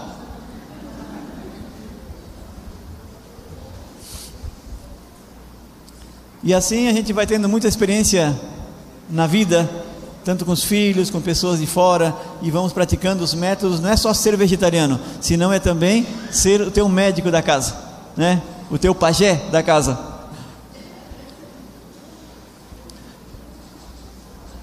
Essa é de uma, uma revista El Vegetariano, é uma, é uma revista que eu coleciono na Argentina. É uma revista muito curiosa. Ele, o pessoal da Holística, eles fazem uma revista por, por cada três meses. Porque a Holística tem essas coisas da nova era, essa onda né, é, New Age. Então eles a cada, a cada três meses, a cada ciclo de, de verão, outono, inverno, né, primavera, eles lançam uma revista. Só que eles têm coisas muito boas. E quando eu vi essa, esse material, eu digo: Uau, aqui é a, o controle da acidificação. Porque olha só, o que é que eles dizem nessa revista? Os alimentos ricos em proteína de origem animal, tais como as carnes, queijos, ovos e lácteos, eliminam cálcio do organismo. O que, é que já falamos? Ó, eliminam cálcio do organismo para neutralizar a acidificação resultante da decomposição do excesso de proteína, isso provoca uma grande perda de cálcio. O que estava nessa revista é justamente o que eu falei, o que causa a acidificação no organismo. Então o que, é que o cálcio faz? Neutraliza essa acidificação. Só que nessa neutralização, o ser humano perde muito cálcio. Então, em lugar de o leite dar cálcio, o leite faz o que é? Perder cálcio. E outra coisa curiosa é que essas revistas, Ele Vegetariano, tem citações de Ellen White. No ano de 2005, eu estava na Granix e a revista Ele Vegetariano é, ligou para o pessoal da Granix para colocar matérias sobre nutrição. E adivinha para quem eles ofereceram todo esse material? Aí eu tive a oportunidade de falar com a senhora Teresa, diretora da UVA. UVA é União Vegetariana Argentina, são os, os que fabricam, editam essa revista, Ele Vegetariano. Aí a dona Teresa eh, falando ali como seria o material, como seria o artigo, o que, eu explanaria nessa, nessa matéria. Aí entramos num acordo comum tal, e eu digo, tenho que aproveitar essa oportunidade. Senhora Teresa, responde uma pergunta. E ela disse, o que que pergunta? Por que vocês, sendo da holística, colocam citações de Ellen White nas suas revistas, sendo Ellen White adventista? E ela me disse assim: porque nós da holística acreditamos no que vocês adventistas não acreditam. E não só colocamos nossa revista, senão nós vivemos tudo o que está escrito no, nos livros de Ellen White.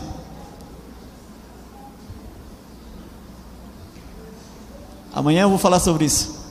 Satanás vendeu a ideia para outros. Amanhã vocês vão ver, é maravilhoso.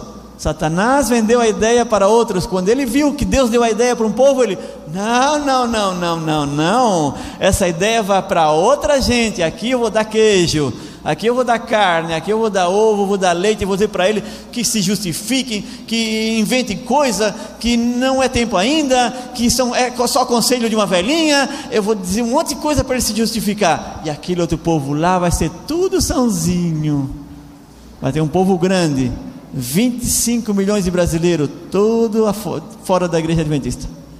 25 milhões de brasileiros, amanhã eu vou falar sobre isso. Adoçantes, Diabéticos, cuidado com os adoçantes diabéticos. É preferível comer açúcar e não comer adoçantes, derivados de petróleo, químicos terríveis. Não usem adoçantes. e principalmente esse adoçante. Esse é o maior veneno que existe. E muitas vezes nos pacotinhos vem com esse código E951, só para não dizer o que tem. E já está em mais de 5 mil produtos no mercado: sobremesas, vitaminas, bebidas energéticas, bebida em pó, Tang tem isso. O Tang tem os quatro: aspartame, acesulfame, sacarina e ciclamato. Tem os quatro. Só não tem stevia, mas os quatro tem.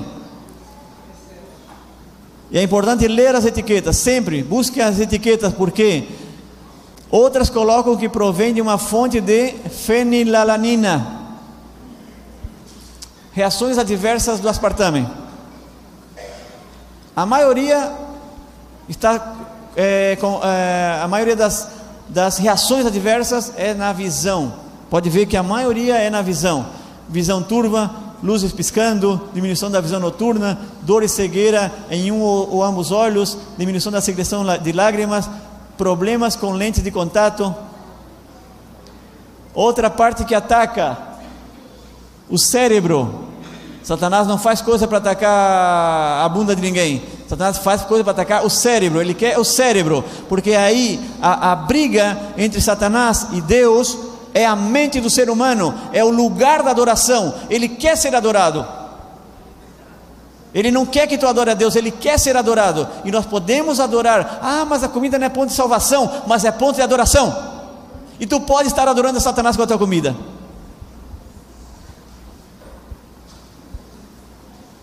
E se tu adora Satanás com a tua comida, tu não serás salvo. Então é ponto de salvação, sim. E amanhã eu vou mostrar uma situação terrível,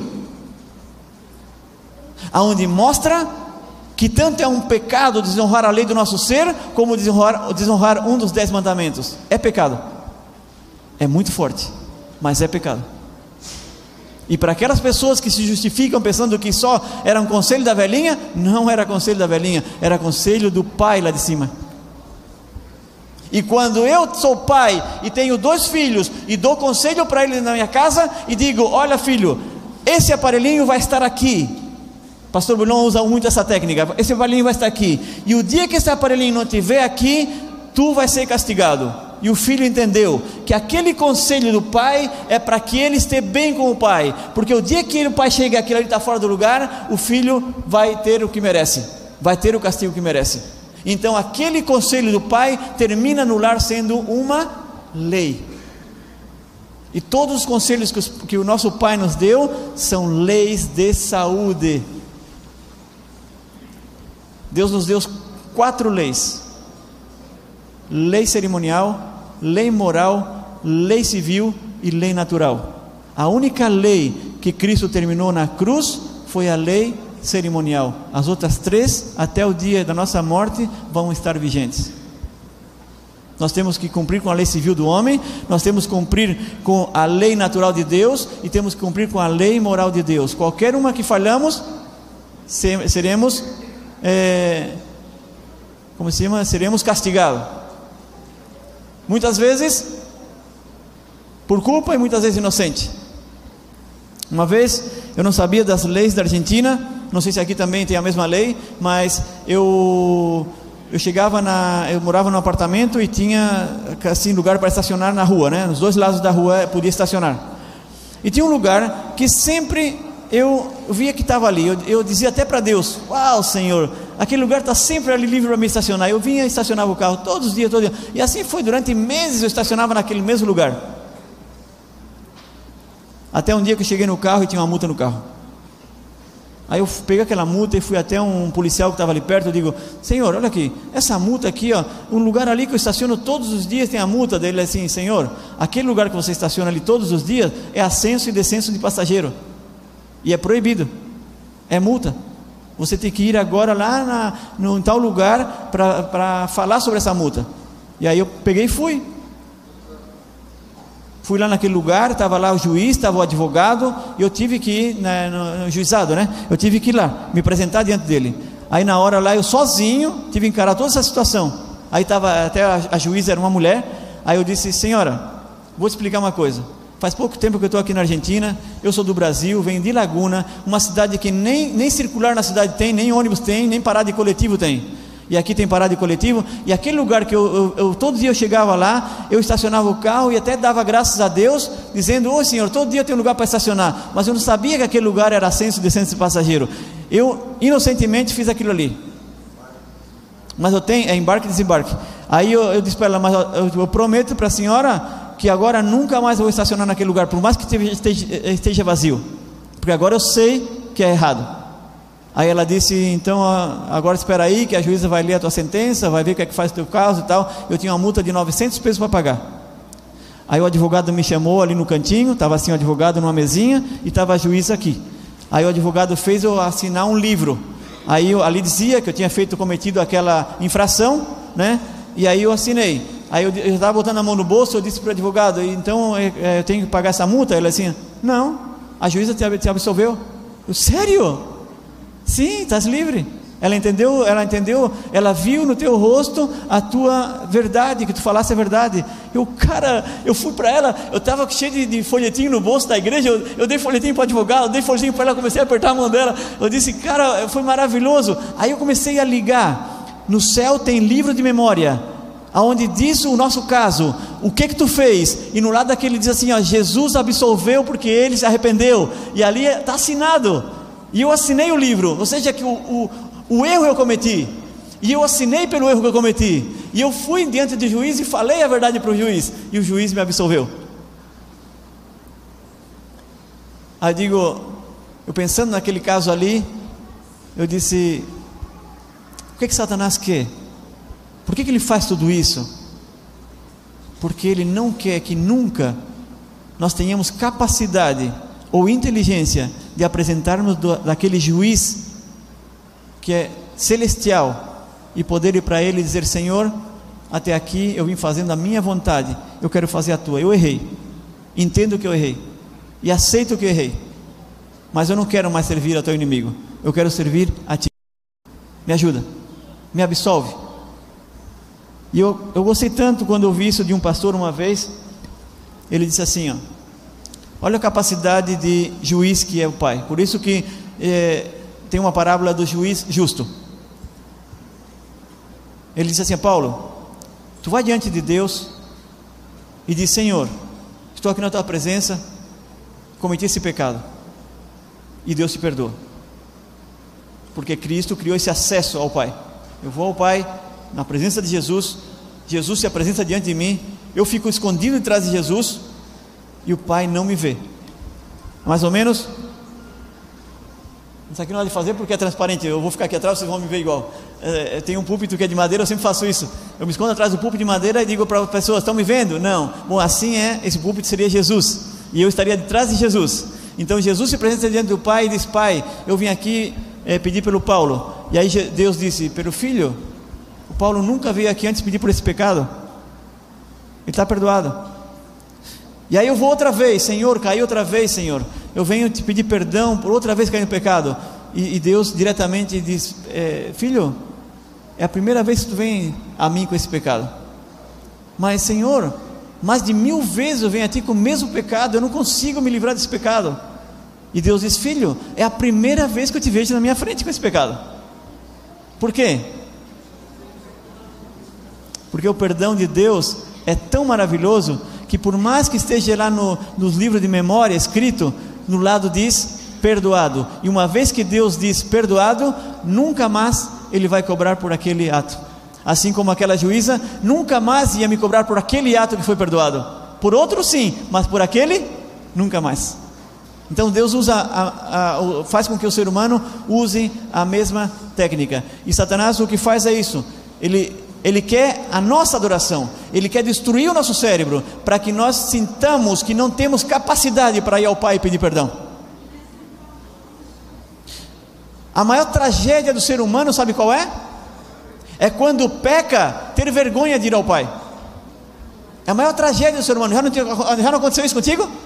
Quantas vezes aconteceu isso contigo? De tu errar uma, duas, três vezes e sempre repetir aquele erro e ter vergonha de ir ao Pai e pedir perdão. Senhor, me dá vergonha de, de falar contigo agora que eu cometi outra vez esse pecado. É, essa é a maior tragédia. É aí onde Satanás faz festa, porque ele disse: Eu estou controlando a Paulo, porque ele tem vergonha de ir ao Pai. Então, naquele momento, não tenha vergonha, levanta a cabeça, tira a boca da água, como Pedro, e levanta, e porque Jesus ele nunca vai ali onde estás afundando, ele vai te culpar pelo erro que tu cometeu. Ele primeiro vai te levantar do lugar onde tu estás, depois ele vai até dizer por que te faltou a tua fé. Mas ele vai te dirigir ao Pai para te poder ter esse acesso, para te poder ter essa conversa com o Pai. Nunca esqueça de falar com ele. Nunca esqueça de pedir perdão quando tu cai. Não fica caído. Deus não é um Deus de caídos. Deus é um Deus de levantados, vamos dizer assim. Terminamos? Já terminamos. Tinha uma mais, parece. Aí tá.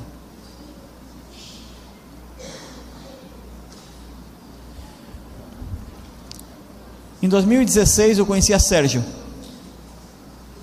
Sérgio, ele, um jovem de 25 anos, de uma igreja evangélica, ele estava com psoriase, é, psoriase em placa. É uma doença similar à lepra. Ela faz rachaduras, cresce meio centímetro, faz rachaduras e cai pedaço dessas cascas. Então, essas cascas formavam essas pequenas rachaduras assim, feridas, dentro do ouvido estava cheio de ferida, e ele estava desenganado pela medicina aos 25 anos. Os médicos davam corticoides para ele, que aumentou 15 quilos de sobrepeso, e, e passava creme no rosto, e disseram para ele que não tinha mais cura, ele tinha que aprender a conviver com essa doença. O Sérgio usava uma touca de lã em pleno verão para poder cobrir a parte da cabeça, porque o couro cabeludo estava cheio de casca também e era muito feio. O Sérgio, ele me conheceu através de outras pessoas, porque foi assim. Em 2012, eu depois de um curso numa igreja me levaram para uma favela aonde nos concentramos na casa de uma pessoa e ali eu conheci muita gente nessa favela inclusive a pastora Célia que hoje guarda o sábado ela também conheceu a verdade da, da alimentação ali eu passei um ano toda quinta-feira ia nessa casa ensinar alimentação isso foi 2012. 2013 eu ia toda quinta-feira para ensinar a Bíblia para eles. E houve batismo, houve muita é, uma movida muito grande espiritual dentro dessa através da alimentação. Hoje todas as pessoas que estavam ali são vegetarianas e muitas delas são vendedoras nossas de produtos alimentícios natural, inclusive a pastora Célia. E o Sérgio me conheceu devido a todo esse movimento de gente ali que me conhece. Aí o Sérgio chegou até um dia ir na fábrica onde eu eu muitas vezes eu recebo as pessoas no meu próprio escritório, que eu não tenho um consultório, não trabalho, não atuo como médico. E o Sérgio disse: Paulo, tem solução para o meu problema? Eu nunca digo que não, eu digo sim, tem solução para o teu problema. Deus é a solução para o teu problema. E através da dieta crua, ele usa esses métodos simples para curar, e ele vai te curar também. E Sérgio acreditou, começou a fazer a dieta crua, só que quando estava saindo na porta, Deus me impressiona e diz na minha mente: bate uma foto. E eu disse: Sérgio, tu acredita que Deus fala? Ele disse: Acredito. Bom, Deus acaba de me dizer que eu tenho que tirar uma foto. Aí ele disse: Ah, então pode ser, porque eu não ia tirar foto com ninguém. Aí ele, ele ficou na frente do, do, do, do, do móvel que eu tenho lá no, no meu escritório, aquele móvel ali amarelo. E aí, 30 dias depois, vem o Sérgio e já está muito diferente né? aquelas cascas já haviam caído bastante, principalmente aqui da testa, né? ali, caíram toda essa parte aqui, estava caindo, o cabelo seguia bastante ainda, mas ele tinha perdido já 6 quilos de sobrepeso. Jogamos todos os corticoides no lixo, ele não tomou mais nenhum tipo de droga, só a desintoxicação. Dieta crua, plena dieta crua, ao pé da letra. Ele, os dois, os pais deles e cinco irmãos, todos fizeram a dieta crua. Até o irmão dele obeso também perdeu peso. Aos 60 dias, o Sérgio já cortou o cabelo e já a testa quase que não tinha mais nada, é? Parecia uma pele de bebê. É? 60 dias, dois meses de dieta crua, 10 quilos menos. Não usava creme mais e não usava nenhum tipo de corticoide. 90 dias, Estávamos já num, num, num parque, aí foi onde eu, é, perto da casa dele, onde eu vou entregar, porque o Sérgio hoje é vendedor nosso, um dos maiores vendedores nossos de produtos naturais. Ele propaga o que ele mesmo vive. E aí no Parque Avijaneda ele já apresentava só um pouquinho aqui, essa partezinha aí, e um pouquinho aqui que não dá de ver pela sombra do bonezinho. Essa era mesmo o bonezinho que ele usava quando eu conheci ele, a gorrinha dele. E aí ele não, não, não, não cortou a barba ainda, vê que ele estava sempre com barba, ele não cortou porque ainda doía muito essa parte para arrancar a barba. E ele já estava com 12 quilos menos de sobrepeso. E aos 120 dias, o Sérgio já estava totalmente curado, é, uma, uma, uma, vida normal. E aí, ao, ao, quarto mês, ele vem outra vez e diz: Paulo, o que, que eu faço agora da minha vida? Hoje estás curado, meu irmão. Agora tu vai comer 50% cru e 50% cozido. Agora vai entrar feijão, arroz integral, grão de bico. Agora tu vai ver uma vida normal, vegetariana. Nunca mais volte a comer nada do que fez o problema. Porque intoxicação é de dentro para fora. Para fora vai, vai, aparecer urticária, vai aparecer seborreia, vai aparecer é, acne, vai aparecer de tudo por fora, mas a, a, a, inflamação, a infecção ou toda a intoxicação é dentro. E Deus, quando cura, é de dentro para fora. Tá? Os cremes não resultam nada, não resolve nada. Lá dentro vai se resolver o problema e aqui fora vai mostrar. O que é que Deus disse? Quando tu me busca em segredo, eu te revelarei em público. E é o que ele vai fazer com nós. Nós buscamos ele em segredo e ele nos revela em público. E Sérgio foi um testemunho para a igreja. Eu tive três meses pregando na igreja dele, para a honra e glória de Deus. E a maravilha é que eu falava de saúde e Deus dizia, fala sobre o santuário. E eu começava a falar sobre o santuário. Eu estava falando de saúde e Deus dizia, fala sobre a não imortalidade da alma. E eu falava a não imortalidade da alma. E todo mundo ficava assim, ó, olho bem regalado. Ou seja, terminei pregando todo o evangelho para eles. No fim dos dias, eles vão, muitos deles vão se salvar também. Eu outro dia entrei na, no Facebook do Sérgio Outro dia eu entrei no Facebook do Sérgio e eu ver se eu tenho aqui, vou mostrar para vocês. Naquela época, o Sérgio não tinha vida social. Ele, a vida dele era viver escondido, né? Na igreja ele não tinha vida social porque ele tinha vergonha de como ele vivia. Aí eu entrei outro dia na, no Facebook dele e vi ele com uma namorada. É? É que eles são evangélicos, está em uma festa de 15 anos, está dançando a valsa com a namorada. E vê a pele dele, cada vez que, que ele me vê, que eu vou na casa dele entregar os produtos naturais, imagine o abraço dele. O abraço dele comigo é uma coisa assim, bem de, não sei, de irmão, assim. Porque ele, ele diz assim: Paulo, tu fosse um instrumento que Deus colocou no meu caminho para curar o meu problema. Irmãos, hoje, hoje, nós temos mais de 400 pessoas fazendo dieta crua. Eu quero só ler um testemunho aqui para vocês. É, eu sei que o programa está, vai passar na internet. Quero mandar um saludo para todos os nossos grupos e principalmente uma pessoa muito especial que é a Jaciane do Pará. A Jaciane, quando me escutou falar num grupo, ela moveu num polo em, lá no Pará cinco cidades. Juntou cinco cidades e nesse polo juntou 208 mulheres para fazer dieta crua. Essas mulheres, a maioria são obesas e tem muitas outras doenças, tipo diabetes, osteoporose. E a Jaciara disse: o Paulo tem muitos testemunhos, muitas pessoas se curaram. E essas 200, 208 mulheres disseram: vamos fazer então a dieta crua do, do Paulo que a gente nem conhece. E aí o plano foi a cada 15 dias se encontrar no, nesse polo para poder é, juntar todas e fazer todo o check-up de cada uma para ver como é que estão. Aí isso aqui foi o, o e-mail dela da semana passada. Aí diz assim: Boa noite, boa tarde, Paulo. Eu perguntei: Como anda a mulherada? Aí ela disse: Boa tarde, Paulo. No domingo, domingo passado, foi nosso segundo encontro. 21 dias já. Maravilhoso. Muito aplauso. Todas perderam peso. Verificamos eh, as medidas, o peso e, eh, em, em cada encontro e anotamos na ficha de cada pessoa. Elas estão empolgadas e super encantadas. Receberam injeção de ânimo e orientação sobre a mudança da dieta. Na parte da janta é só fruta cítrica.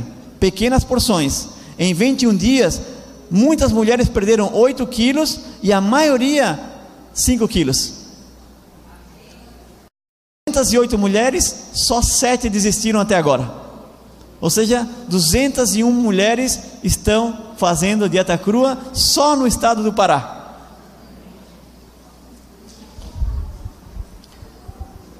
Vamos terminando já nosso programa. Amanhã temos mais e muita coisa para falar amanhã.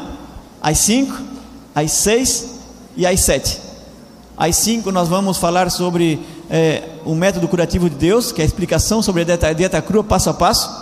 Assim que não me pergunte hoje o que é que faz para curar certo tipo de doença, porque amanhã eu vou falar tudo, tá? Então assim a gente vai para casa descansar tranquilo. Escutaram? Ai, Paulo, o que, é que eu faço para curar tal coisa? Amanhã nós vamos falar tudo isso aí. Dieta crua é para tudo, qualquer coisa. Não precisa perguntar, ai, o que, é que eu faço para tal coisa? Tudo, qualquer coisa. É desintoxicação, é de dentro para fora. Às seis nós vamos falar sobre receitas e às sete o sermão de que lado você está. Irmãos, nós temos uma preparação para fazer nós estamos nos preparando para ir para o céu. É assim ou não é assim? Estamos nos preparando para ir para o céu. Só que aqui na terra tem que ser a preparação. Diz Ellen White: cabe a cada homem e a cada mulher mudar os seus defeitos de caráter. Ou a mudança na alimentação, ela nos favorece mudar os nossos defeitos de caráter. Às vezes é mais difícil mudar o nosso defeito de caráter com a alimentação errada mas com a alimentação correta é mais fácil mudar nosso defeito de caráter. Cristo, na sua segunda volta, ele não vem transformar caráter de ninguém. Cristo não vem transformar caráter, o que Cristo vem fazer é buscar os seus filhos e transformar um corpo mortal em um corpo imortal. Em um abrir e fechar de olhos, todos seremos transformados. Então, o que é que vai fazer a alimentação? A alimentação nos vai ajudar a modificar, a mudar os defeitos de caráter. Quem vai fazer a mudança? O Espírito Santo. Ele nos vai ajudar passo a passo a fazer essa mudança. Ele nos vai ajudar a deixar certos alimentos errados e nos, e nos vai dar fortaleza para fazer essa mudança. E então o, o caráter, quando Cristo vier, vai estar mudado pelo poder do Espírito Santo. Então Cristo aí o que vai só dar o toque final transformando esse corpo mortal em um corpo imortal. Então, vamos esperar Jesus, mas esperar de uma forma muito mais emotiva, muito mais alegre, muito mais gozosa, que é sabendo que Cristo voltará? Sim, vai voltar, queira tu ou não, ele vai voltar. Mas a pergunta é: tu estás preparado para a segunda volta? Amém.